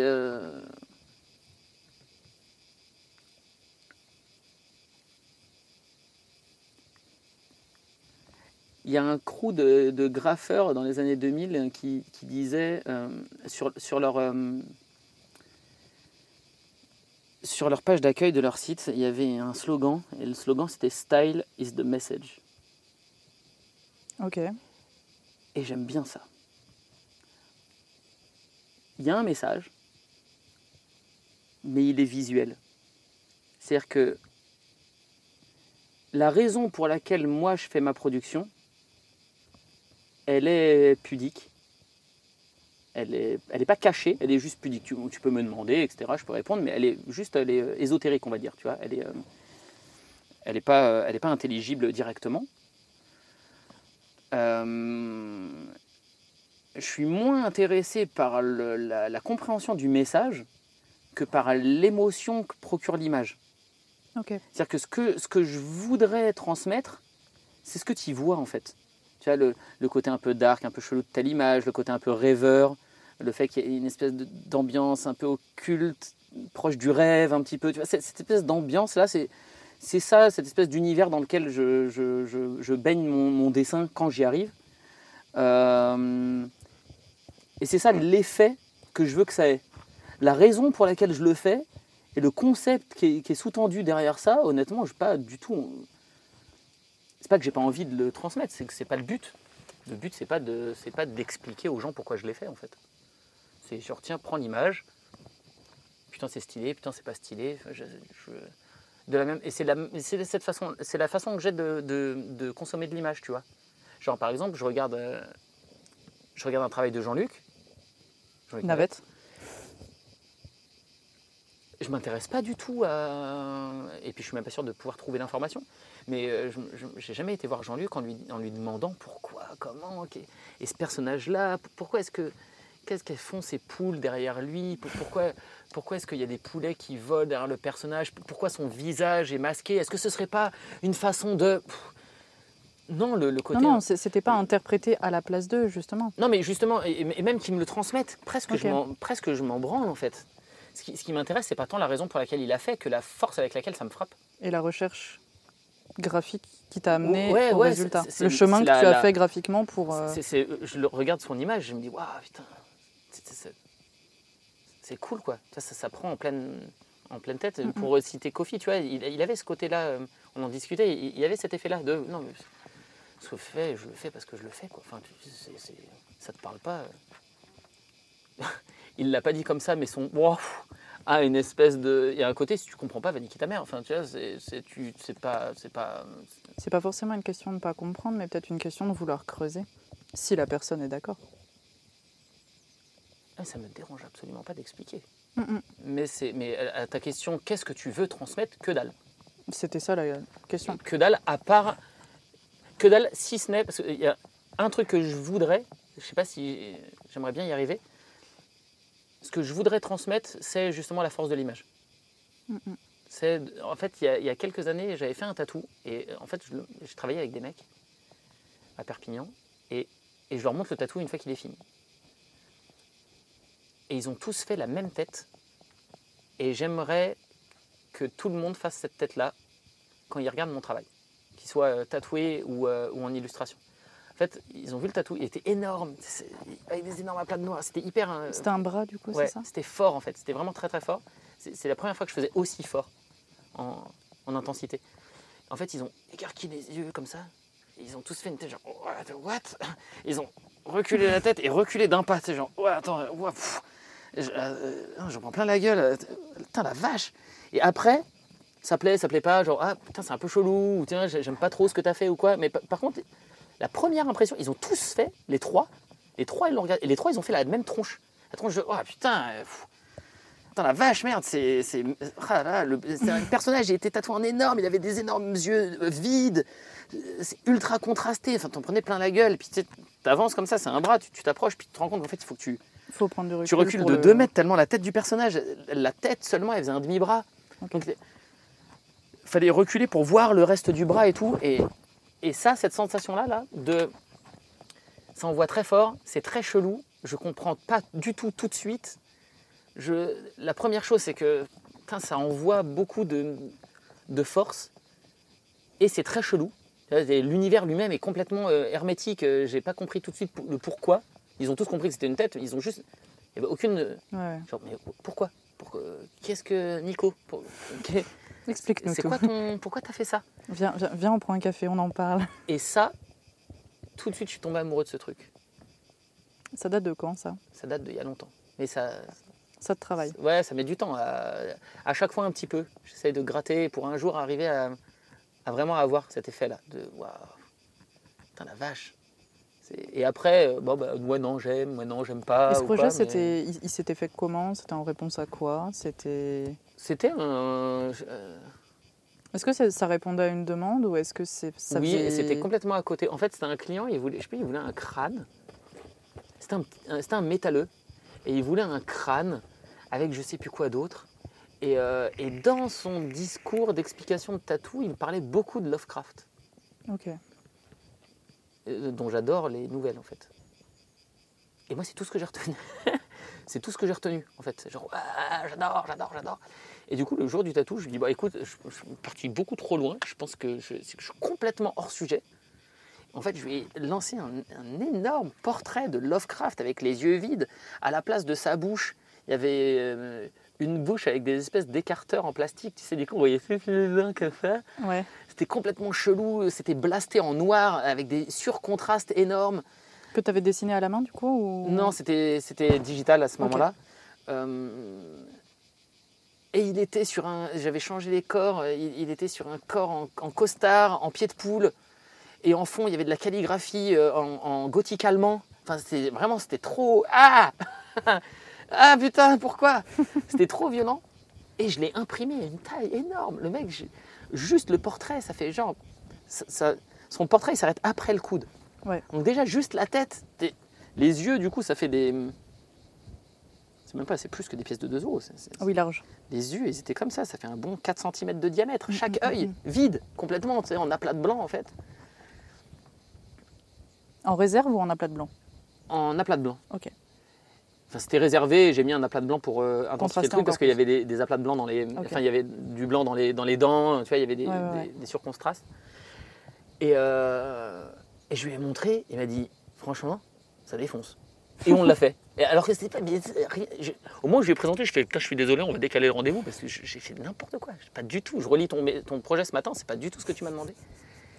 Mais, Mais, ouais. et, de, et de ce jour-là, je me suis dit, putain, il faut que je change quelque chose. Faut- je veux ça. Le- le- cette gueule-là qu'ils veux ont ce fait. genre d'impact visuel Ouais, et- cette gueule-là qu'ils ont fait quand ils ont regardé le truc, en fait, je me rends compte que c'est ça que je veux. Mais c'était aussi, toi, tu étais content de la réalisation. Ah oui, mais Pas que l'effet Ah, sur les sûr. gens, Non, mais j'adorais ce tatou et tout. Tout était, tout était euh, un faisceau de trucs trop cool. Le projet était trop cool, le client était trop cool. euh, euh, franchement, j'avais bien réussi techniquement. Enfin, c'était vraiment, c'était le meilleur tatou que j'avais fait jusqu'à présent en fait, euh, à, plein- à tous les niveaux. Et en plus de ça, il a provoqué cette tête-là. Et je me suis rendu compte au moment où ça a provoqué cette tête qu'en fait, c'est ça que je voulais faire. Je veux qu'on, je veux que ça frappe sans qu'on comprenne ce que j'ai voulu dire. Je crois. Je crois que c'est un truc très, ça rejoint ce que tu disais sur l'illustration de jeux de rôle. Je Ouais. regardais des illustrations de jeux de rôle et tu as des personnages en contraste de noir sur blanc, c'est tout à la plume et à- au pinceau, en aplat, comme euh, un peu, bah, tu vois, tu, tu vois, tu prends un- des trucs de Frank Miller ou de- de- d'illustrateurs comme ça. Imagine, tu regardes une planche de, ou, ou encore mieux Sergio Topi. Ah, Voilà. le grand. Tu prends une planche, moi j'adore Sergio Topi, je trouve que c'est nul de... Franchement, j'ai arrêté, j'en ai acheté plein, j'ai découvert ça il y a quelques années, je ne connaissais pas. Je les ai lus, j'ai arrêté de les lire. Sergio Topi, je les feuillette comme des hardbooks. Franchement, les scénarios, ils sont tout pétés, les dialogues, ils sont tout pétés. C'est des histoires d'un cow-boy, euh, il se balade, il se fait piquer par un serpent, il y a un chaman, il arrive, bouffe, fin, il y a- fin il y a ou les Chez Razad, c'est pas mal. Ouais. Mais euh, franchement, euh, Ouais, bah, franchement, c'est nul. de Enfin, ce que c'est j'ai pu lire, effectivement, C'est- j'étais pas très emballée. Non, mais Par ouais, contre, non, mais c'est graphiquement, Voilà, c'est exactement. à tomber par terre. Eh ben, ce que, ce que- j'aime, c'est ce que j'aimais dans les illustrations de jeux de rôle quand j'étais petit, parce qu'il prenait des illustrations d'un mec et il les collait à une page. C'est à peu près la page qui parle de vampires. euh, ils ont une illustration où il y a un mec qui ressemble un peu à un vampire. Enfin, tu vois, mais c'est c'est euh, c'est- c'est pas euh, l'illustrateur. Il n'a pas forcément fait le dessin pour le jeu, tu vois. Euh, ce que j'aimerais, c'est ça. C'est la sensation que tu as quand tu regardes une planche de Sergio Topi sans lire la BD. Juste, tu prends une BD, tu ouvres à n'importe quelle page, tu fais Boah, comment ça défonce Avec en plus de ça, une espèce de mystère derrière de. euh, Mais putain, c'est quoi l'histoire? C'est chelou. Il y a un dromadaire au premier plan, il y a un mec en armure, euh, c'est blasté en négatif par un cum à poil. Enfin, y a- y a- ça n'a aucun sens. Et du coup, c'est sexy, quoi. Tu vois, ce truc de. Putain, il y a l'air. euh, j'ai- J'aime beaucoup l'illustration ésotérique aussi. C'est. c'est, euh, en fait, L'illustration ésotérique. ouais, le jeu de rôle et l'illustration ésotérique. C'est c'est mon- c'est ma base. Qu'est-ce que tu entends par illustration Des ésotérique planches que tu peux trouver dans des livres de magie, de sorcellerie, de, les vieilles gravures moyenâgeuses, etc. Tu vois, ces trucs très sacrés, de l'ordre du sacré, Mhm. que ce soit de- dans le, dans le Avec une dark, connotation spirituelle, en tout cas. euh, ouais, que ce soit de la planche, que ce soit de la planche religieuse catholique, de la planche satanique de grimoire, euh, de l'illustration païenne, euh, ce côté, il y a toujours un truc très sacré, très un truc que j'aime beaucoup faire ça, qu'il y a dans mes dernières illus, un truc très ouais très occulte, qui, qui touche soit au rêve, soit à l'ésotérique, à la magie. À la frontière entre euh, réalité, Et vision.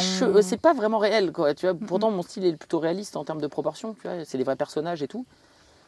Mais euh, comme un des derniers trucs que j'avais fait, tu vois, il y a trois mecs, ils sont en procession. Il y en a un, il, il a les bras entortillés dans des, dans des barbelés, il a une tête de licorne. Il y en a un deuxième, c'est genre les rois mages, quoi. Il y en a un deuxième, euh, il Ils est en position. il- Non, ils sont trois, ouais, t'as raison. il y en a un, il a une position de main un peu euh, comme une icône, tu sais, position de main magique, et il a une tête d'âne. Et l'autre, au premier plan, il a une tête de cheval, il est juste assis dans la neige et il regarde un piranha volant dans une forêt enneigée. Ça a aucun sens. J'adore ça. Ce truc de. Tu le regardes, L'absurde. alors c'est pas tant l'absurde. Ça rentre en cohérence dans, dans l'univers que tu viens de Ouais, c'est plutôt, on dirait, l'illustration d'un bouquin que t'as pas lu. Ok. Genre, Et qui n'existe pas. Bon, a priori, il doit y avoir un bouquin avec trois euh, rois mages cheval. À un moment, ils sont dans une Ça forêt. pourrait illustrer une fable de La Fontaine. Voilà, mais tu l'as, euh, mais tu, elle n'existe pas et du coup Mhm. tu bites pas le. Ce que j'adorais dans les illustrations occultes, de, comme j'y connaissais que dalle en ésotérisme, en symbolique, etc. Tu regardes le personnage, il a la main inversée, il y en a un, il est pendu, il y a un truc chelou, euh, enfin, ou les illustrations, les, artistes religieux de la Renaissance, tu vois. Il y a, un mec qui, il y a un mec, il est là, il est droit, il regarde, il regarde le spectateur, il a une position de main magique avec une auréole.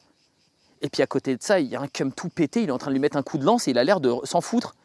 Et tout est normal, il y a une vache derrière, il y a une meuf, elle verse du lait et tout. Genre, mais qu'est-ce que. Et quand tu regardes les tableaux, les tableaux de Jérôme Bosch aussi, Le Jardin des délices, je ne Oui. sais pas si ça te dit quelque Ouais. chose. Tu regardes le détail, tu te Et il y, y a une explication. Il y, a- il y a une cohérence, mais, Mais quand, tu vas dans, quand tu vas dans le détail, pourquoi est-ce que il y a les fesses d'un gars qui, dépou- qui, qui- qui sortent de la bouche, enfin du bec d'un poisson, euh, oiseau Mais c'est ça, c'est ça le truc, c'est que j'ai jamais aimé le, j'ai jamais aimé l'explication. Mais justement, justement, de- en fait, c'est saint, c'est- saint machin. la, la question, Et ça illustre euh, le, passage oui, où euh, il y a Arthur, euh, il fait ça Ouais. pendant qu'il y a l'animal et tout. Et en fait, ça casse le truc. Je préfère, je- je préfère j'adore, la magie qui plane Ah ouais, mais moi, j'adore- l'interprétation. j'adore de- regarder l'image et juste la trouver chelou.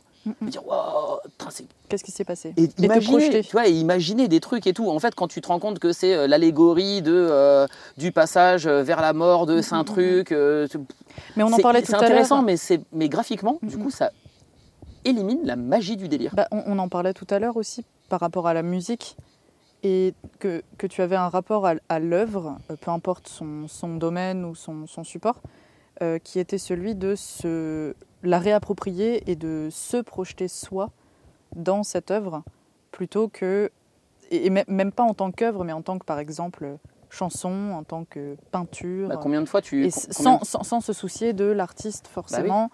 euh, combien de fois tu, tu et, et pour t'écoutes, la prendre euh, telle quelle, quoi. En, en la prenant telle quelle, pardon. Ouais, sans le, sans le Ouais. prisme du mec. Mm, mm. Combien de fois tu écoutes une chanson d'un mec tu, cherches sur internet euh, parce que tu trouves que c'est vraiment bien écrit. Tu cherches sur internet puis tu te rends compte qu'en fait il parle de sa sœur. Alors qu'on était tellement déçu parce que c'était tellement la plus belle chanson d'amour. Pour toi, il parlait de ton ex, quoi, tu vois. Mm, mm, mm, mm. De ce truc torturé, de tu l'as laissé partir alors qu'en vrai vous vous aimiez quand même et tout. Et en fait, tu te rends compte que pas du tout. Il est en train de parler de sa Ouais. fille ou de sa, ou de sa sœur et de son voyage en Nouvelle-Calédonie. Enfin, tu vois, c'est nul. Tu, tu te rends compte que ça enlève toute la magie du délire et c'était tellement plus stylé quand, quand elle était à toi, la chanson, en fait. Pour ça que l'expliquer, je- je- j'explique que. Enfin, je dis que ça nécessite de la pudeur. C'est. Vas-y, toi, fais ton truc avec, tu vois, c'est cool. C'est quoi C'est qui C'est qui ces trois mecs à poil dans la neige là? Pourquoi il habite à l'air dans la neige? Pourquoi est-ce qu'il y a un, piranha volant? Pourquoi Pourquoi s'ils ont des têtes de cheval déjà? Il n'y a aucun sens, tu vois. Bah, juste, ça c'est comme ça. Et, Et toi, si tu, si, si tu kiffes pour certaines raisons, il y a des gens qui disent Ah, tiens, ça me fait penser à la fable de machin. Et bah, très Ouais, bien, ouais, quoi, ouais. tu vois, très, très cool. je oui, chacun il projette ce qu'il veut. Ouais, moi je la connais pas, je m'en branle. Attends, je vais inverser, je vais me mettre à l'ombre. Ça marche.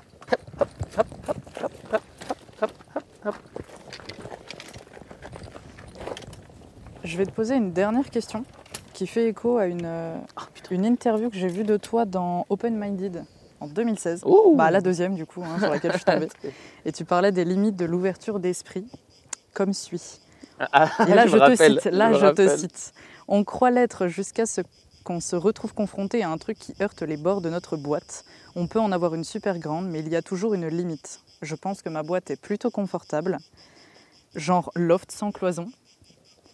Mais les chiottes sont toujours cachées, les gars. Toujours. Et je, à part que du coup, ça m'a fait taper une énorme barre en le lisant, je me disais, est-ce que le tatouage et les rencontres que tu as pu y faire, que ce soit professionnel ou au niveau des, des personnes, euh, juste tout simplement, plus largement des humains que tu as rencontrés, est-ce que euh, elles t'ont amené à saisir les frontières mentales que tu pouvais avoir, justement? Si oui, quelles sont-elles? Et est-ce que tu as pu les faire évoluer?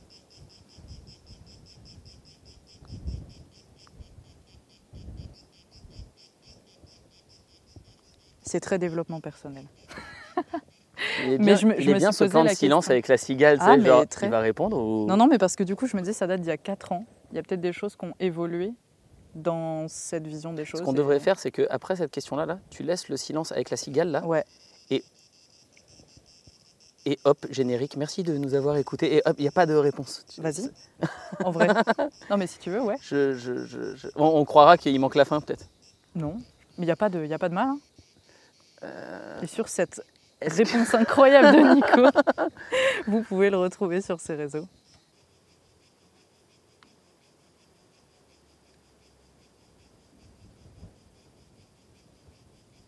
Alors, est-ce que. Parce que la question était longue. Ouais. Est-ce est-ce que, par mes rencontres, j'ai poussé les limites de mon ouverture d'esprit? Ouais. Bah Dans alors, ouais. alors, euh, et- alors euh, j'ai envie de dire naturellement, évidemment, enfin, du, du simple fait que c'était il y a longtemps, euh, évidemment que ça a avancé. Euh, évidemment. Euh, honnêtement, au contact de. je vais citer plusieurs personnes. Alors, Allez hop, oula, ça balance Allez. les noms. Ouais, ça balance des noms de ouf. J'ai appris énormément de façons de faire, de, de positionnement et de et d'apprendre à se Se poser, ralentir. Ouais, à, se- à je sais pas, à se, à- se calmer le feu, quoi, tu vois. De la part de, genre, tu, tu prends des gens incroyables comme Kofi, par exemple, tu vois, qui, est un- qui est juste un, un artiste exceptionnel et qui a une vision euh, à la fois, euh, je t'aime mon Kofi, euh, On lui envoie des cœurs aussi. qui, qui a une vision tellement vraie, tellement simple, pas simpliste, hein, qui a une vision tellement brute, tellement simple et tellement... Tu vois, il y a plein de fois, j'essayais d'intellectualiser des trucs et, et je, et je posais des questions à Kofi. Tu vois, je- on est chez lui, on, on est en train de fumer en dessinant, tu vois, et, et en train de boire du café, évidemment. Euh, et je lui à plein de fois, je lui pose des questions, tu vois, un peu alambiquées, et systématiquement, il répond ça. Il répond Oh Et putain, il a tellement raison, quoi. Laisse la cigale pendant au moins 5 minutes. et à un moment. Et à un moment, tu lui répètes la question et tu te rends compte qu'en fait, il a- c'est pas qu'il, il- c'est pas que tu attends sa réponse, c'est qu'il il va pas répondre en fait. Ouais, ouais, ouais. Kofi, de quoi? Bah tu réponds pas? Oh non. Ah putain, même pas tu me dis quoi. Mais- Genre, mais- c'est je- bon, d'accord. Non, euh, non, c'est ouais, il, il a cette façon de répondre qui est, euh, je caricature euh, toujours, évidemment qu'il il répond pas ça à chaque fois, tu vois. Mais cette réponse-là, il me l'a fait plein de fois. Et systématiquement, il y a un côté, il y a un côté maître zen. Ouais. Tu sais, genre, il va te répondre ça, ça a l'air d'être la réponse la plus conne du monde. Puis au bout de la quatrième fois où il te la, où il te la répond, tu sais, genre, putain, mais. Je suis peut-être un Pour- pourquoi je me posais la je- question ouais, je suis fait, peut-être un connard en fait. J'arrête pas de poser des questions et, et, euh, la question est trop compliquée, euh, la question ne sert à rien. euh, pourquoi est-ce que tu veux avoir la réponse Qu'est-ce que ça satisfait en toi cette question? Que- que- Quelle réponse tu, tu- tu veux te faire kiffer à ce que je te réponde en fait? Il y, a- il y a ça là-dedans, Ouais. tu vois, de euh, franchement, euh, c'est vraiment c'est important ça. C'est ça le, tu vois. Donc ça, ça, m'a fait beaucoup. Genre ouais, mais il faut, arrêter- faut arrêter de se branler déjà. Il y a Seb, Seb SM Bouzy, SM Bouzy, tu ouais. vois, qui m'a juste, euh, qui est juste pour moi un. Pour moi, Seb, c'est un, c'est un papa, tu vois. À tellement de niveaux. À tellement de niveaux. C'est la maturité, c'est le, c'est le. Il sait hein, qu'il m'a remis à ma place plein de fois en me faisant redescendre, tu vois, en m'apprenant euh, l'humilité, en m'apprenant plein, plein de... Et il y a plein de fois où il m'a appris de l'humilité, où il m'a appris des choses sans qu'il le sache, quoi. Juste des façons d'être, des façons de répondre, des façons de se positionner, où je me dis, mais putain, mais t'es un gamin, mec. T'es un, gamin, juste à penser, elle est, euh, elle est orientée, elle, est- elle- elle est dans l'autosatisfaction. Tu, tu, qu'est-ce que tu es en train de... Qu'est-ce, qu'est-ce que tu es en train d'attendre, en fait? De- de- Tu vas être validé, il va pas te valider, quoi. C'est- c'est- ça, ça, ça, ça, ça, ça, c'est un, c'est un pas euh, énorme, tu vois. Je, je passais de, je passais d'un, Je veux dire, je suis passé de l'enfance à l'adulte, euh, d'être un adulte. Alors pas du tout. Je suis passé de, je suis passé de pré-ado à ado, tu vois.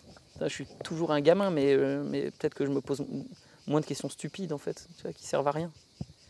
Je- C'est pas que j'ai arrêté de me poser des questions, c'est peut-être que je commence à me poser des vraies questions, tu vois, des questions où il y a une réponse et des réponses qui servent à quelque chose. Plutôt que de s'astiquer en se disant oui mais pourquoi je mastique et comment je mastique et, et- et- et est-ce que s'astiquer ne pourrait pas être une, une, une contre-astication ouais, ouais, c'est quoi je... et sinon tu peux arrêter de t'astiquer aussi Ah ouais. ah Pas con. Voilà là tu vois j'en suis là en fait de, de- ouais c'est comme dirait mon, mon ami d'enfance Nigel ce que je disais tout à l'heure Ouais. off caméra c'est Nigel disait ça quoi tu peux tu- et ça pourrait même résumer tout ce qu'on a dit quoi Mhm. c'est de, la- j'ai- j'ai- c'est de la logorée tu vois j'arrête pas de te- te Mais Tu c'est moi qui viens de te poser des questions me- aussi. non, mais tu me poses des questions très compliquées et du coup, je suis obligé en mode thérapie d'aller très loin dans, dans ma réflexion et du coup, j'arrête pas de parler, mais je parle pour rien dire quoi. Et euh, Moi, j'ai appris plein de trucs. hein. ouais, mais pas, mon- enfin, je sais pas, j'ai l'impression de me, ré- me répéter en boucle, de, de- de- de dire des, des, des poncifs quoi, tu vois. Et Nigel, il dirait ça quoi, ce qu'on disait, ce disait tout à l'heure off, euh, Mhm. off micro quoi. Nigel, il dirait, c'est bien ce que tu dis, mais tu dis quoi d'autre? Voilà. Euh, c'est ça la question, quoi.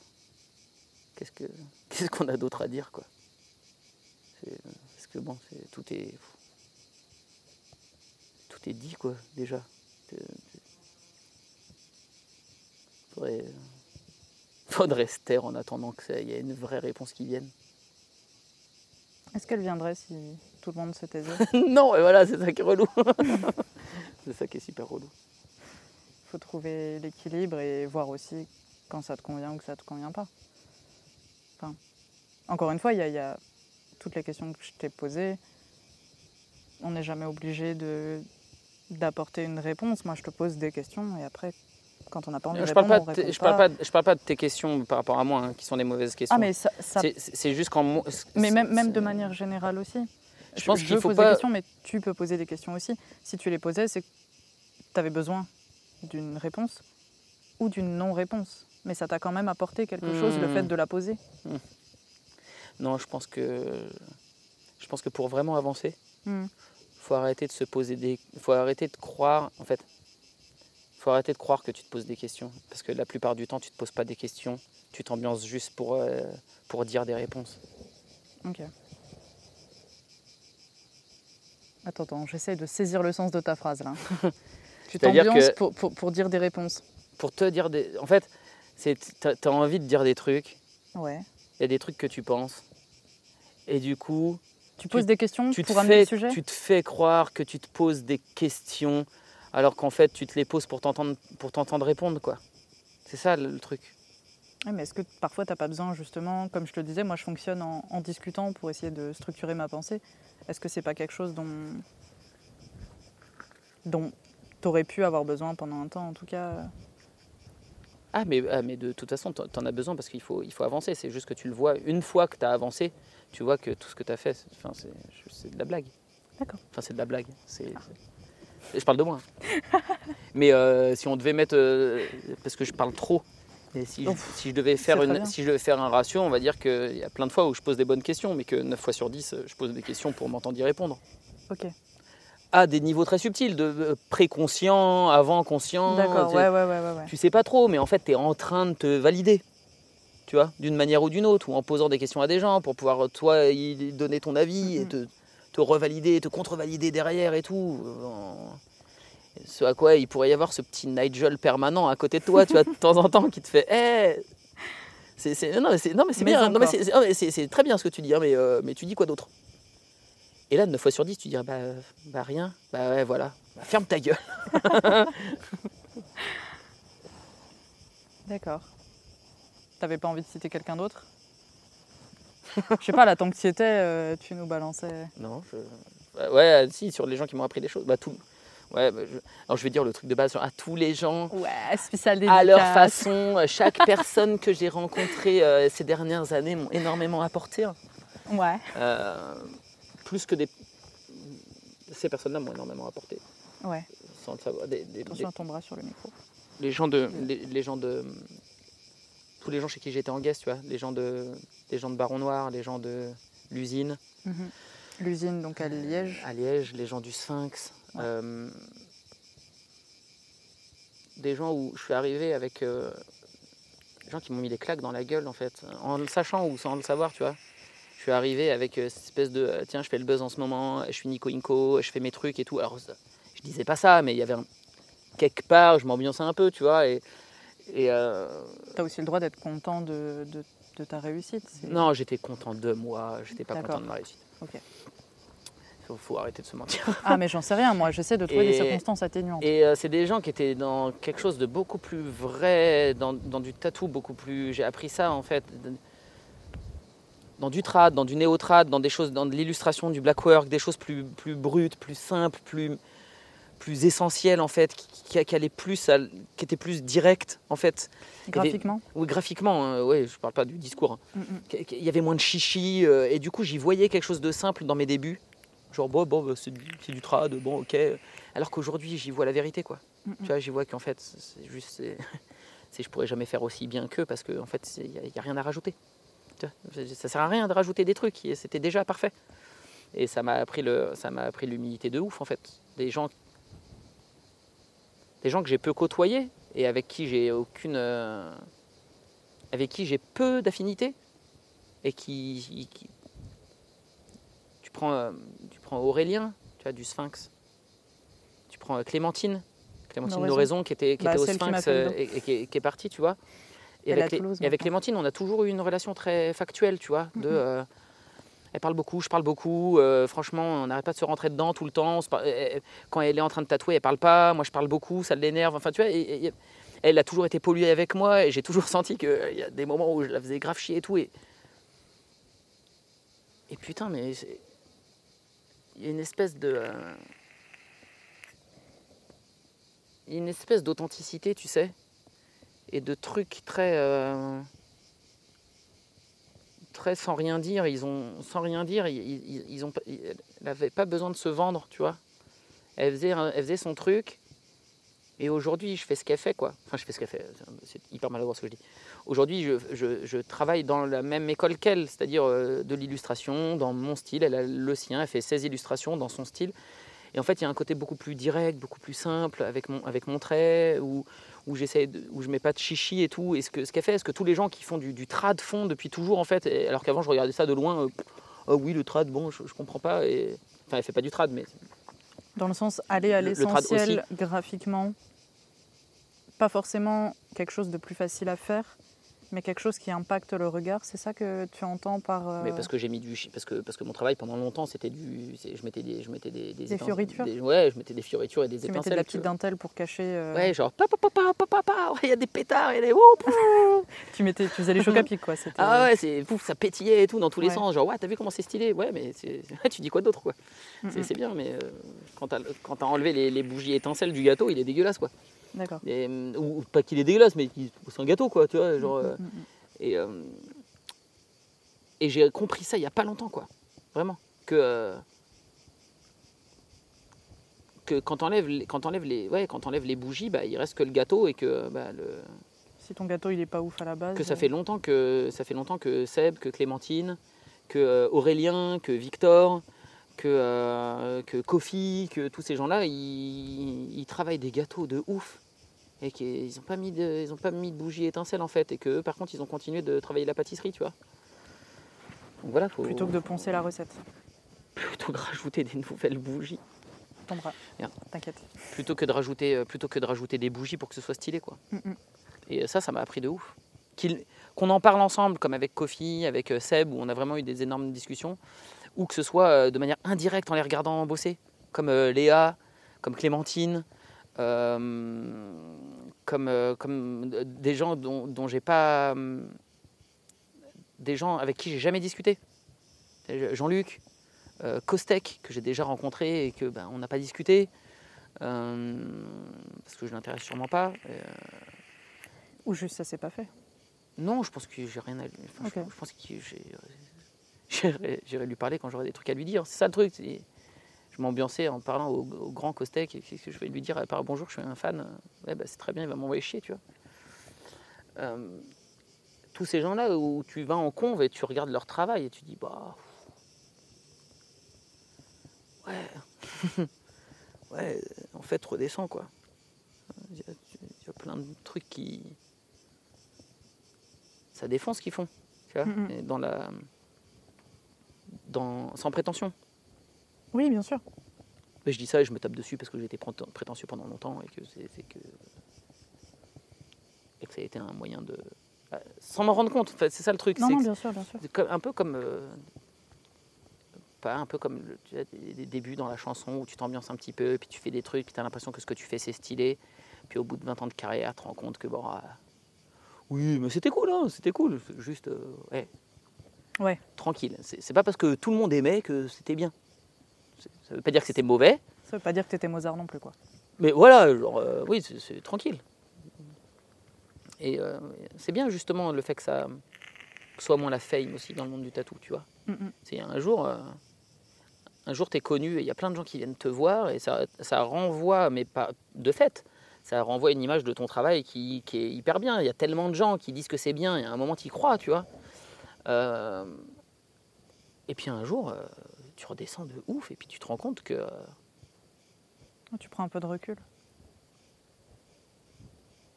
Ouais, l'oiseau, il disait ça. Lui, il vient du, du- du monde de la peinture, tu vois. il- une fois, il me disait ça. Il disait, euh, il disait, mais les, les tatoueurs, c'est cool, hein, mais redescendez un peu. Vous n'êtes pas des peintres, quoi. Vous- vous- vous- des artistes, il y en a plein, tu vois. T'es pas, euh, t'es pas dans le haut du panier, tu vois. C'est pas parce que tu en convention, euh, on s'arrache tes cartes de visite que. Et Louch, euh, donc la mère de mon fils. elle a traîné dans le monde du tatou pendant longtemps avant d'être tatoueuse. On a été en couple pendant 6 ans, 7 ans. Euh, on n'est plus ensemble aujourd'hui et, et, Mais vous travaillez ensemble, et on dans le travaille même toujours endroit. ensemble et on a toujours un enfant ensemble. Oui, toujours. Euh, et elle, elle, elle est rentrée dans le monde du tatou euh, longtemps après l'avoir découvert. Du coup, la fame, c'est pas, tu vois, elle a vu ça de très très loin, quoi. Et, euh, et elle disait, mais euh, les mecs, vous- il y, a des- y, y a mecs en conf qu'elle a croisés qui, tu vois, ils sont là, les mecs, ils s'en peuvent plus de leur vie, tu sais. Petites lunettes noires. ils sont au top de ce qu'ils peuvent être. Et, et Lucie, elle disait, mais les mecs, vous n'êtes pas des pompiers, quoi. Vous sauvez pas des vies. Tranquille. Euh, faites des dessins sur la peau des gens. Et, euh, des, euh, redescends en deux minutes. Et c'est bien. Euh, tu fais des dessins, quoi. et euh, tu fais pas les plus beaux dessins du monde. Tu écris des jeux de mots sur le mollet des gens et puis tu fais des dinosaures euh, avec des têtes cheloues, tu vois. Bon. Tu fais une part. C'est pas que c'est pas bien, c'est pas que c'est de la merde, c'est que c'est- c'est c'est que c'est pas le top. Mhm. C'est pas. euh, C'est c'est- voilà, tu, tu fais ton Oui, je- je- cheminement. Je, veux euh, savoir se remettre à sa place mais en et fait, t'es- rester humble. ouais, mais c'est que la- c'est- t'es la. En fait, ça le truc, c'est que je pense que tu es la seule mesure de ce que tu fais. C'est que les autres te disent que c'est de la merde ou que les autres te disent que c'est bien. De toute façon, il n'y a que à toi que c'est censé plaire. Il n'y a, que- il y a que toi qui as un esprit critique sur ta technique, sur est-ce que tu veux avancer, vers quelle direction tu veux avancer. Donc, de toute façon, tu es la seule mesure de ce que tu fais. Donc, si tu le prends sans, si tu le prends avec ambition, si tu le prends sans, comment sans, modestie, euh, si tu pètes plus haut que ton cul, etc., ton travail, il va être ça. Si tu le prends avec modestie, si tu te flagelles en permanence en disant que c'est de la merde, tu t'empêches d'avancer, tu trouves que c'est de la merde, etc. Mais de toute façon, c'est toi face à ton œuvre. Donc, elle, elle ne, elle ne reflètera toujours que le niveau auquel tu es par rapport à toi-même.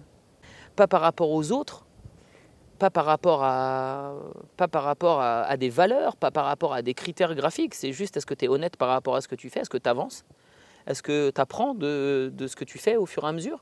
Qu'est-ce que ça t'apporte? Est-ce que tu en tires les, fruits? Est-ce que, euh, que ça t'a permis quelque chose? Est-ce que tu es bloqué dans ta médiocrité dans, ou dans, ton, dans ta réussite? Est-ce que tu es Dans bloqué jeu, dans ton ego? Est-ce que tu es bloqué dans ton style?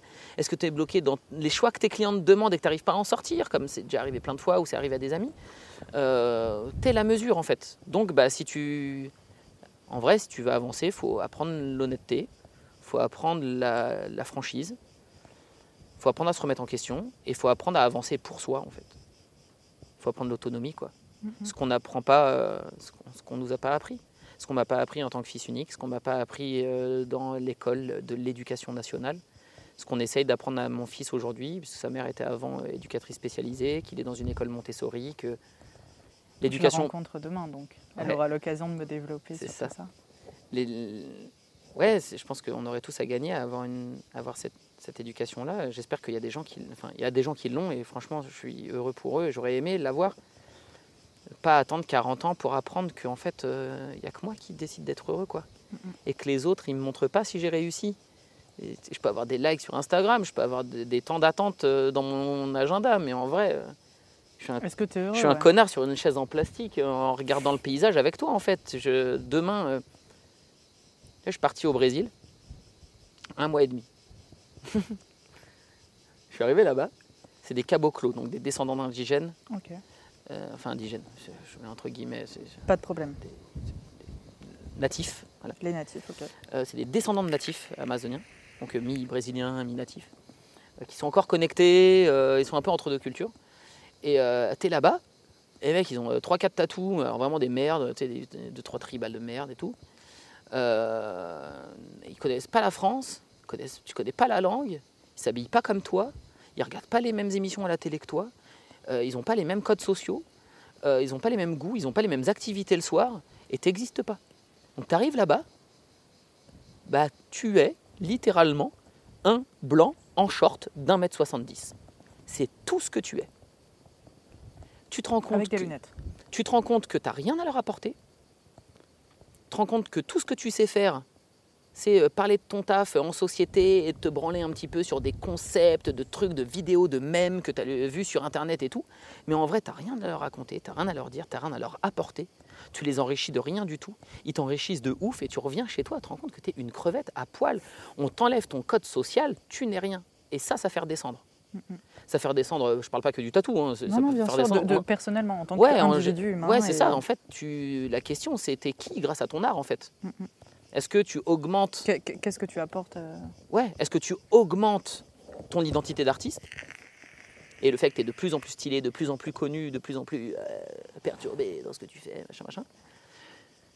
Ou est-ce que ça t'apprend la vie et tu deviens un meilleur humain grâce à ton travail? Parce que tu as appris sur toi, parce que ça te permet de méditer sur toi, parce que ça te permet de, de Faire de sortir euh, ouais, de la- de la- l'autopsychanalyse, en fait. mm, mm, mm. Et Ça, c'est Bah, important. L'introspection. Ouais. Est-ce que, est-ce, que- est-ce, est-ce que, est-ce que ça t'a apporté ça ou est-ce que, euh, ou est-ce que le jour où tu es dans une autre peuplade, à un autre endroit de l'univers, euh, tu te rends compte que bah, à part tes sandales et ta coupe de cheveux, mon gars, t'as rien. T'es rien, rien du tout. Et, et- et c'était, drama- c'était dramatique de me rendre compte que euh, C'était il y a combien de temps? c'était il y a 10 ans. C'était dramatique de me rendre compte qu'il reste tout ce qui reste. J'avais pris de la- de l'ayahuasca là-bas. Ok. Et, euh, et le ça t'a lendemain, appris quelque chose? Ça m'a appris ça. Le lendemain matin, je me suis réveillé et, euh, et je me suis rendu compte que tout ce qui t'enlève les fringues, t'enlève le, T'enlèves le superficiel. t'enlève le niveau social, t'enlève ma langue, l'humour que j'ai, les petites phrases que j'ai, que j'ai pas parce que je parle portugais depuis un mois et que je sais dire quatre mots, et que c'est hyper compliqué. Euh, tout ce qui reste, c'est un mec d'un mètre 70, sans aucune confiance en lui, qui cherche la validation des autres et qui attend qu'une seule chose, c'est qu'on vienne vers lui, quoi. Mhm. Et t'es là, genre, oh. Oh. Ah, c'est, je- j'ai que ça. J'ai rien d'autre. Bon, on peut pas me résumer. Il n'y a même pas un truc en plus. C'est vraiment, c'est tu, tu, tu m'enlèves les petites blagues et les petites vidéos sur YouTube euh, dont je parle avec mes potes euh, dans le bar du coin qu'on connaît par cœur. euh, tiens, Dédé, tu me remets un demi, tu vois. T'enlèves Dédé, t'enlèves le demi, t'enlèves le bar, t'enlèves YouTube, t'enlèves mes potes. Putain, j'ai rien d'autre, quoi. J'ai rien d'autre à apporter. Qu'est-ce que tu euh, voudrais euh, avoir d'autre? Parce que c'est le quotidien de d'énormément de gens. Qu'est-ce qu'il faudrait avoir d'autre pour toi? Cigale.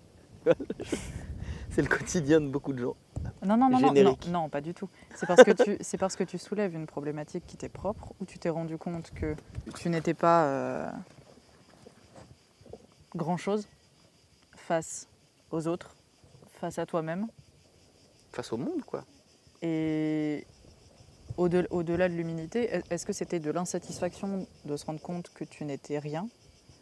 Ou est-ce que c'était de l'insatisfaction par rapport à ce que, qui tu étais à l'instant T et ce que tu pouvais apporter aux autres potentiellement mais que tu ne faisais pas C'est de la question. Bah non, mais forcément, à partir du moment où tu t'es, couper. hein. à partir du moment où tu t'es, euh, à partir du moment où tu t'es construit euh, autour des autres et autour de tes référents, euh, le jour où on t'enlève tes référents, bah évidemment que ça te, ça te frustre euh, cet ego-là qui a été construit par rapport aux autres, quoi.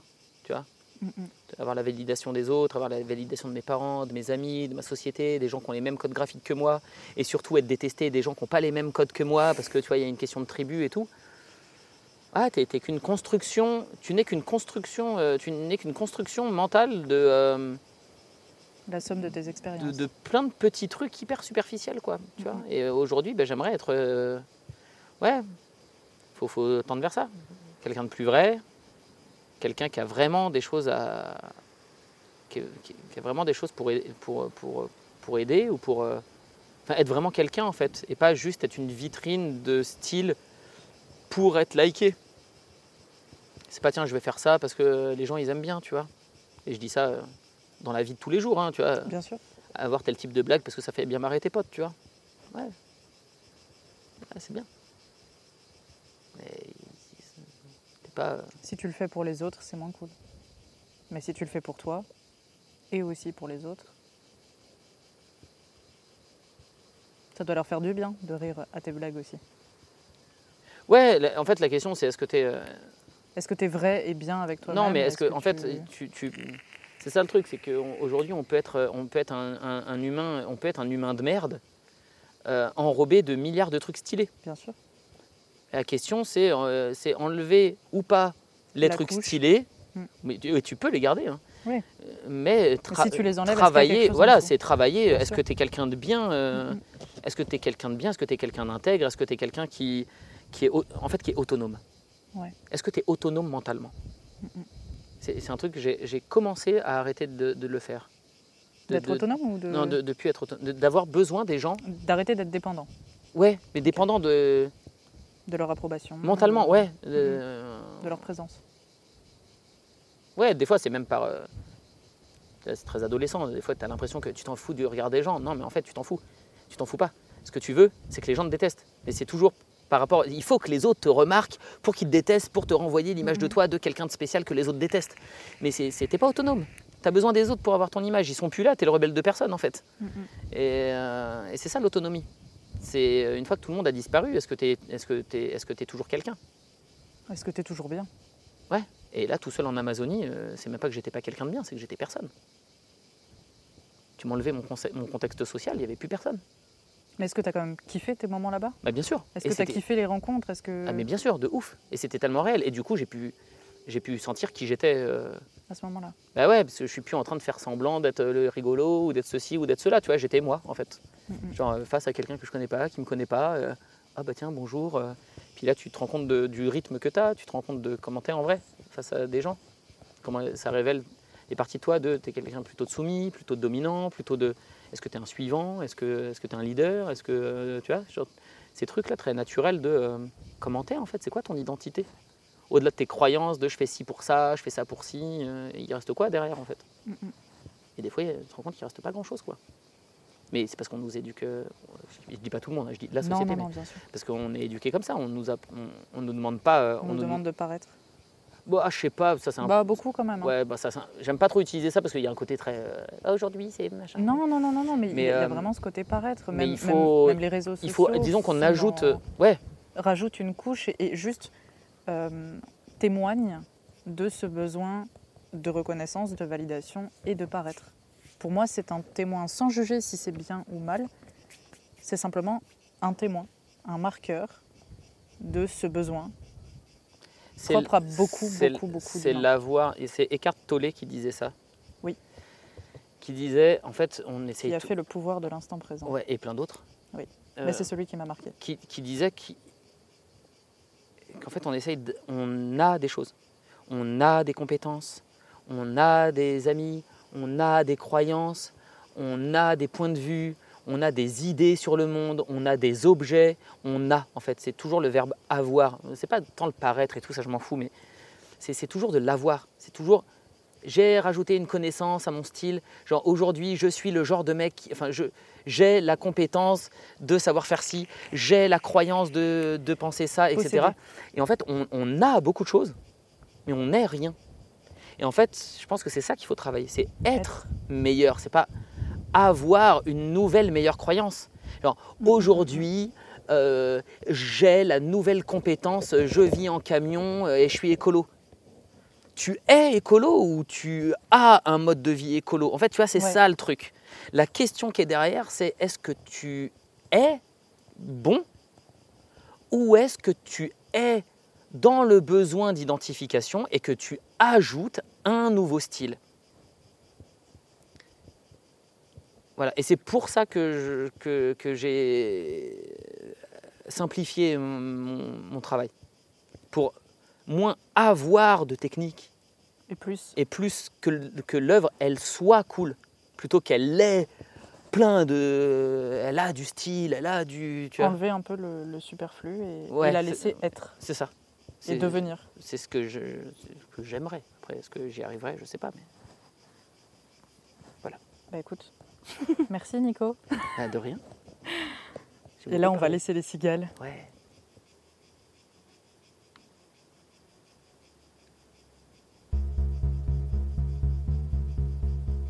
démarche. Ah bah, Merci d'avoir écouté Démarche avec. Si vous avez envie d'en voir plus ou de prendre contact avec Nico Inco, je vous redirige vers son Instagram, son Facebook ou son site internet. Les liens sont en description. Ce podcast est réalisé gratuitement avec beaucoup de passion. Si l'épisode vous a plu, vous pouvez vous abonner sur votre plateforme d'écoute préférée on vous donne rendez-vous chaque dernier dimanche du mois pour un nouvel épisode. Pour nous aider, vous pouvez partager cet épisode sur les réseaux sociaux et aussi lui laisser un commentaire ainsi qu'une note si votre plateforme d'écoute le permet. Et si vous avez vraiment envie d'entendre une personnalité liée au tatouage, n'hésitez pas à nous le glisser par message sur Instagram, Facebook ou par mail. À bientôt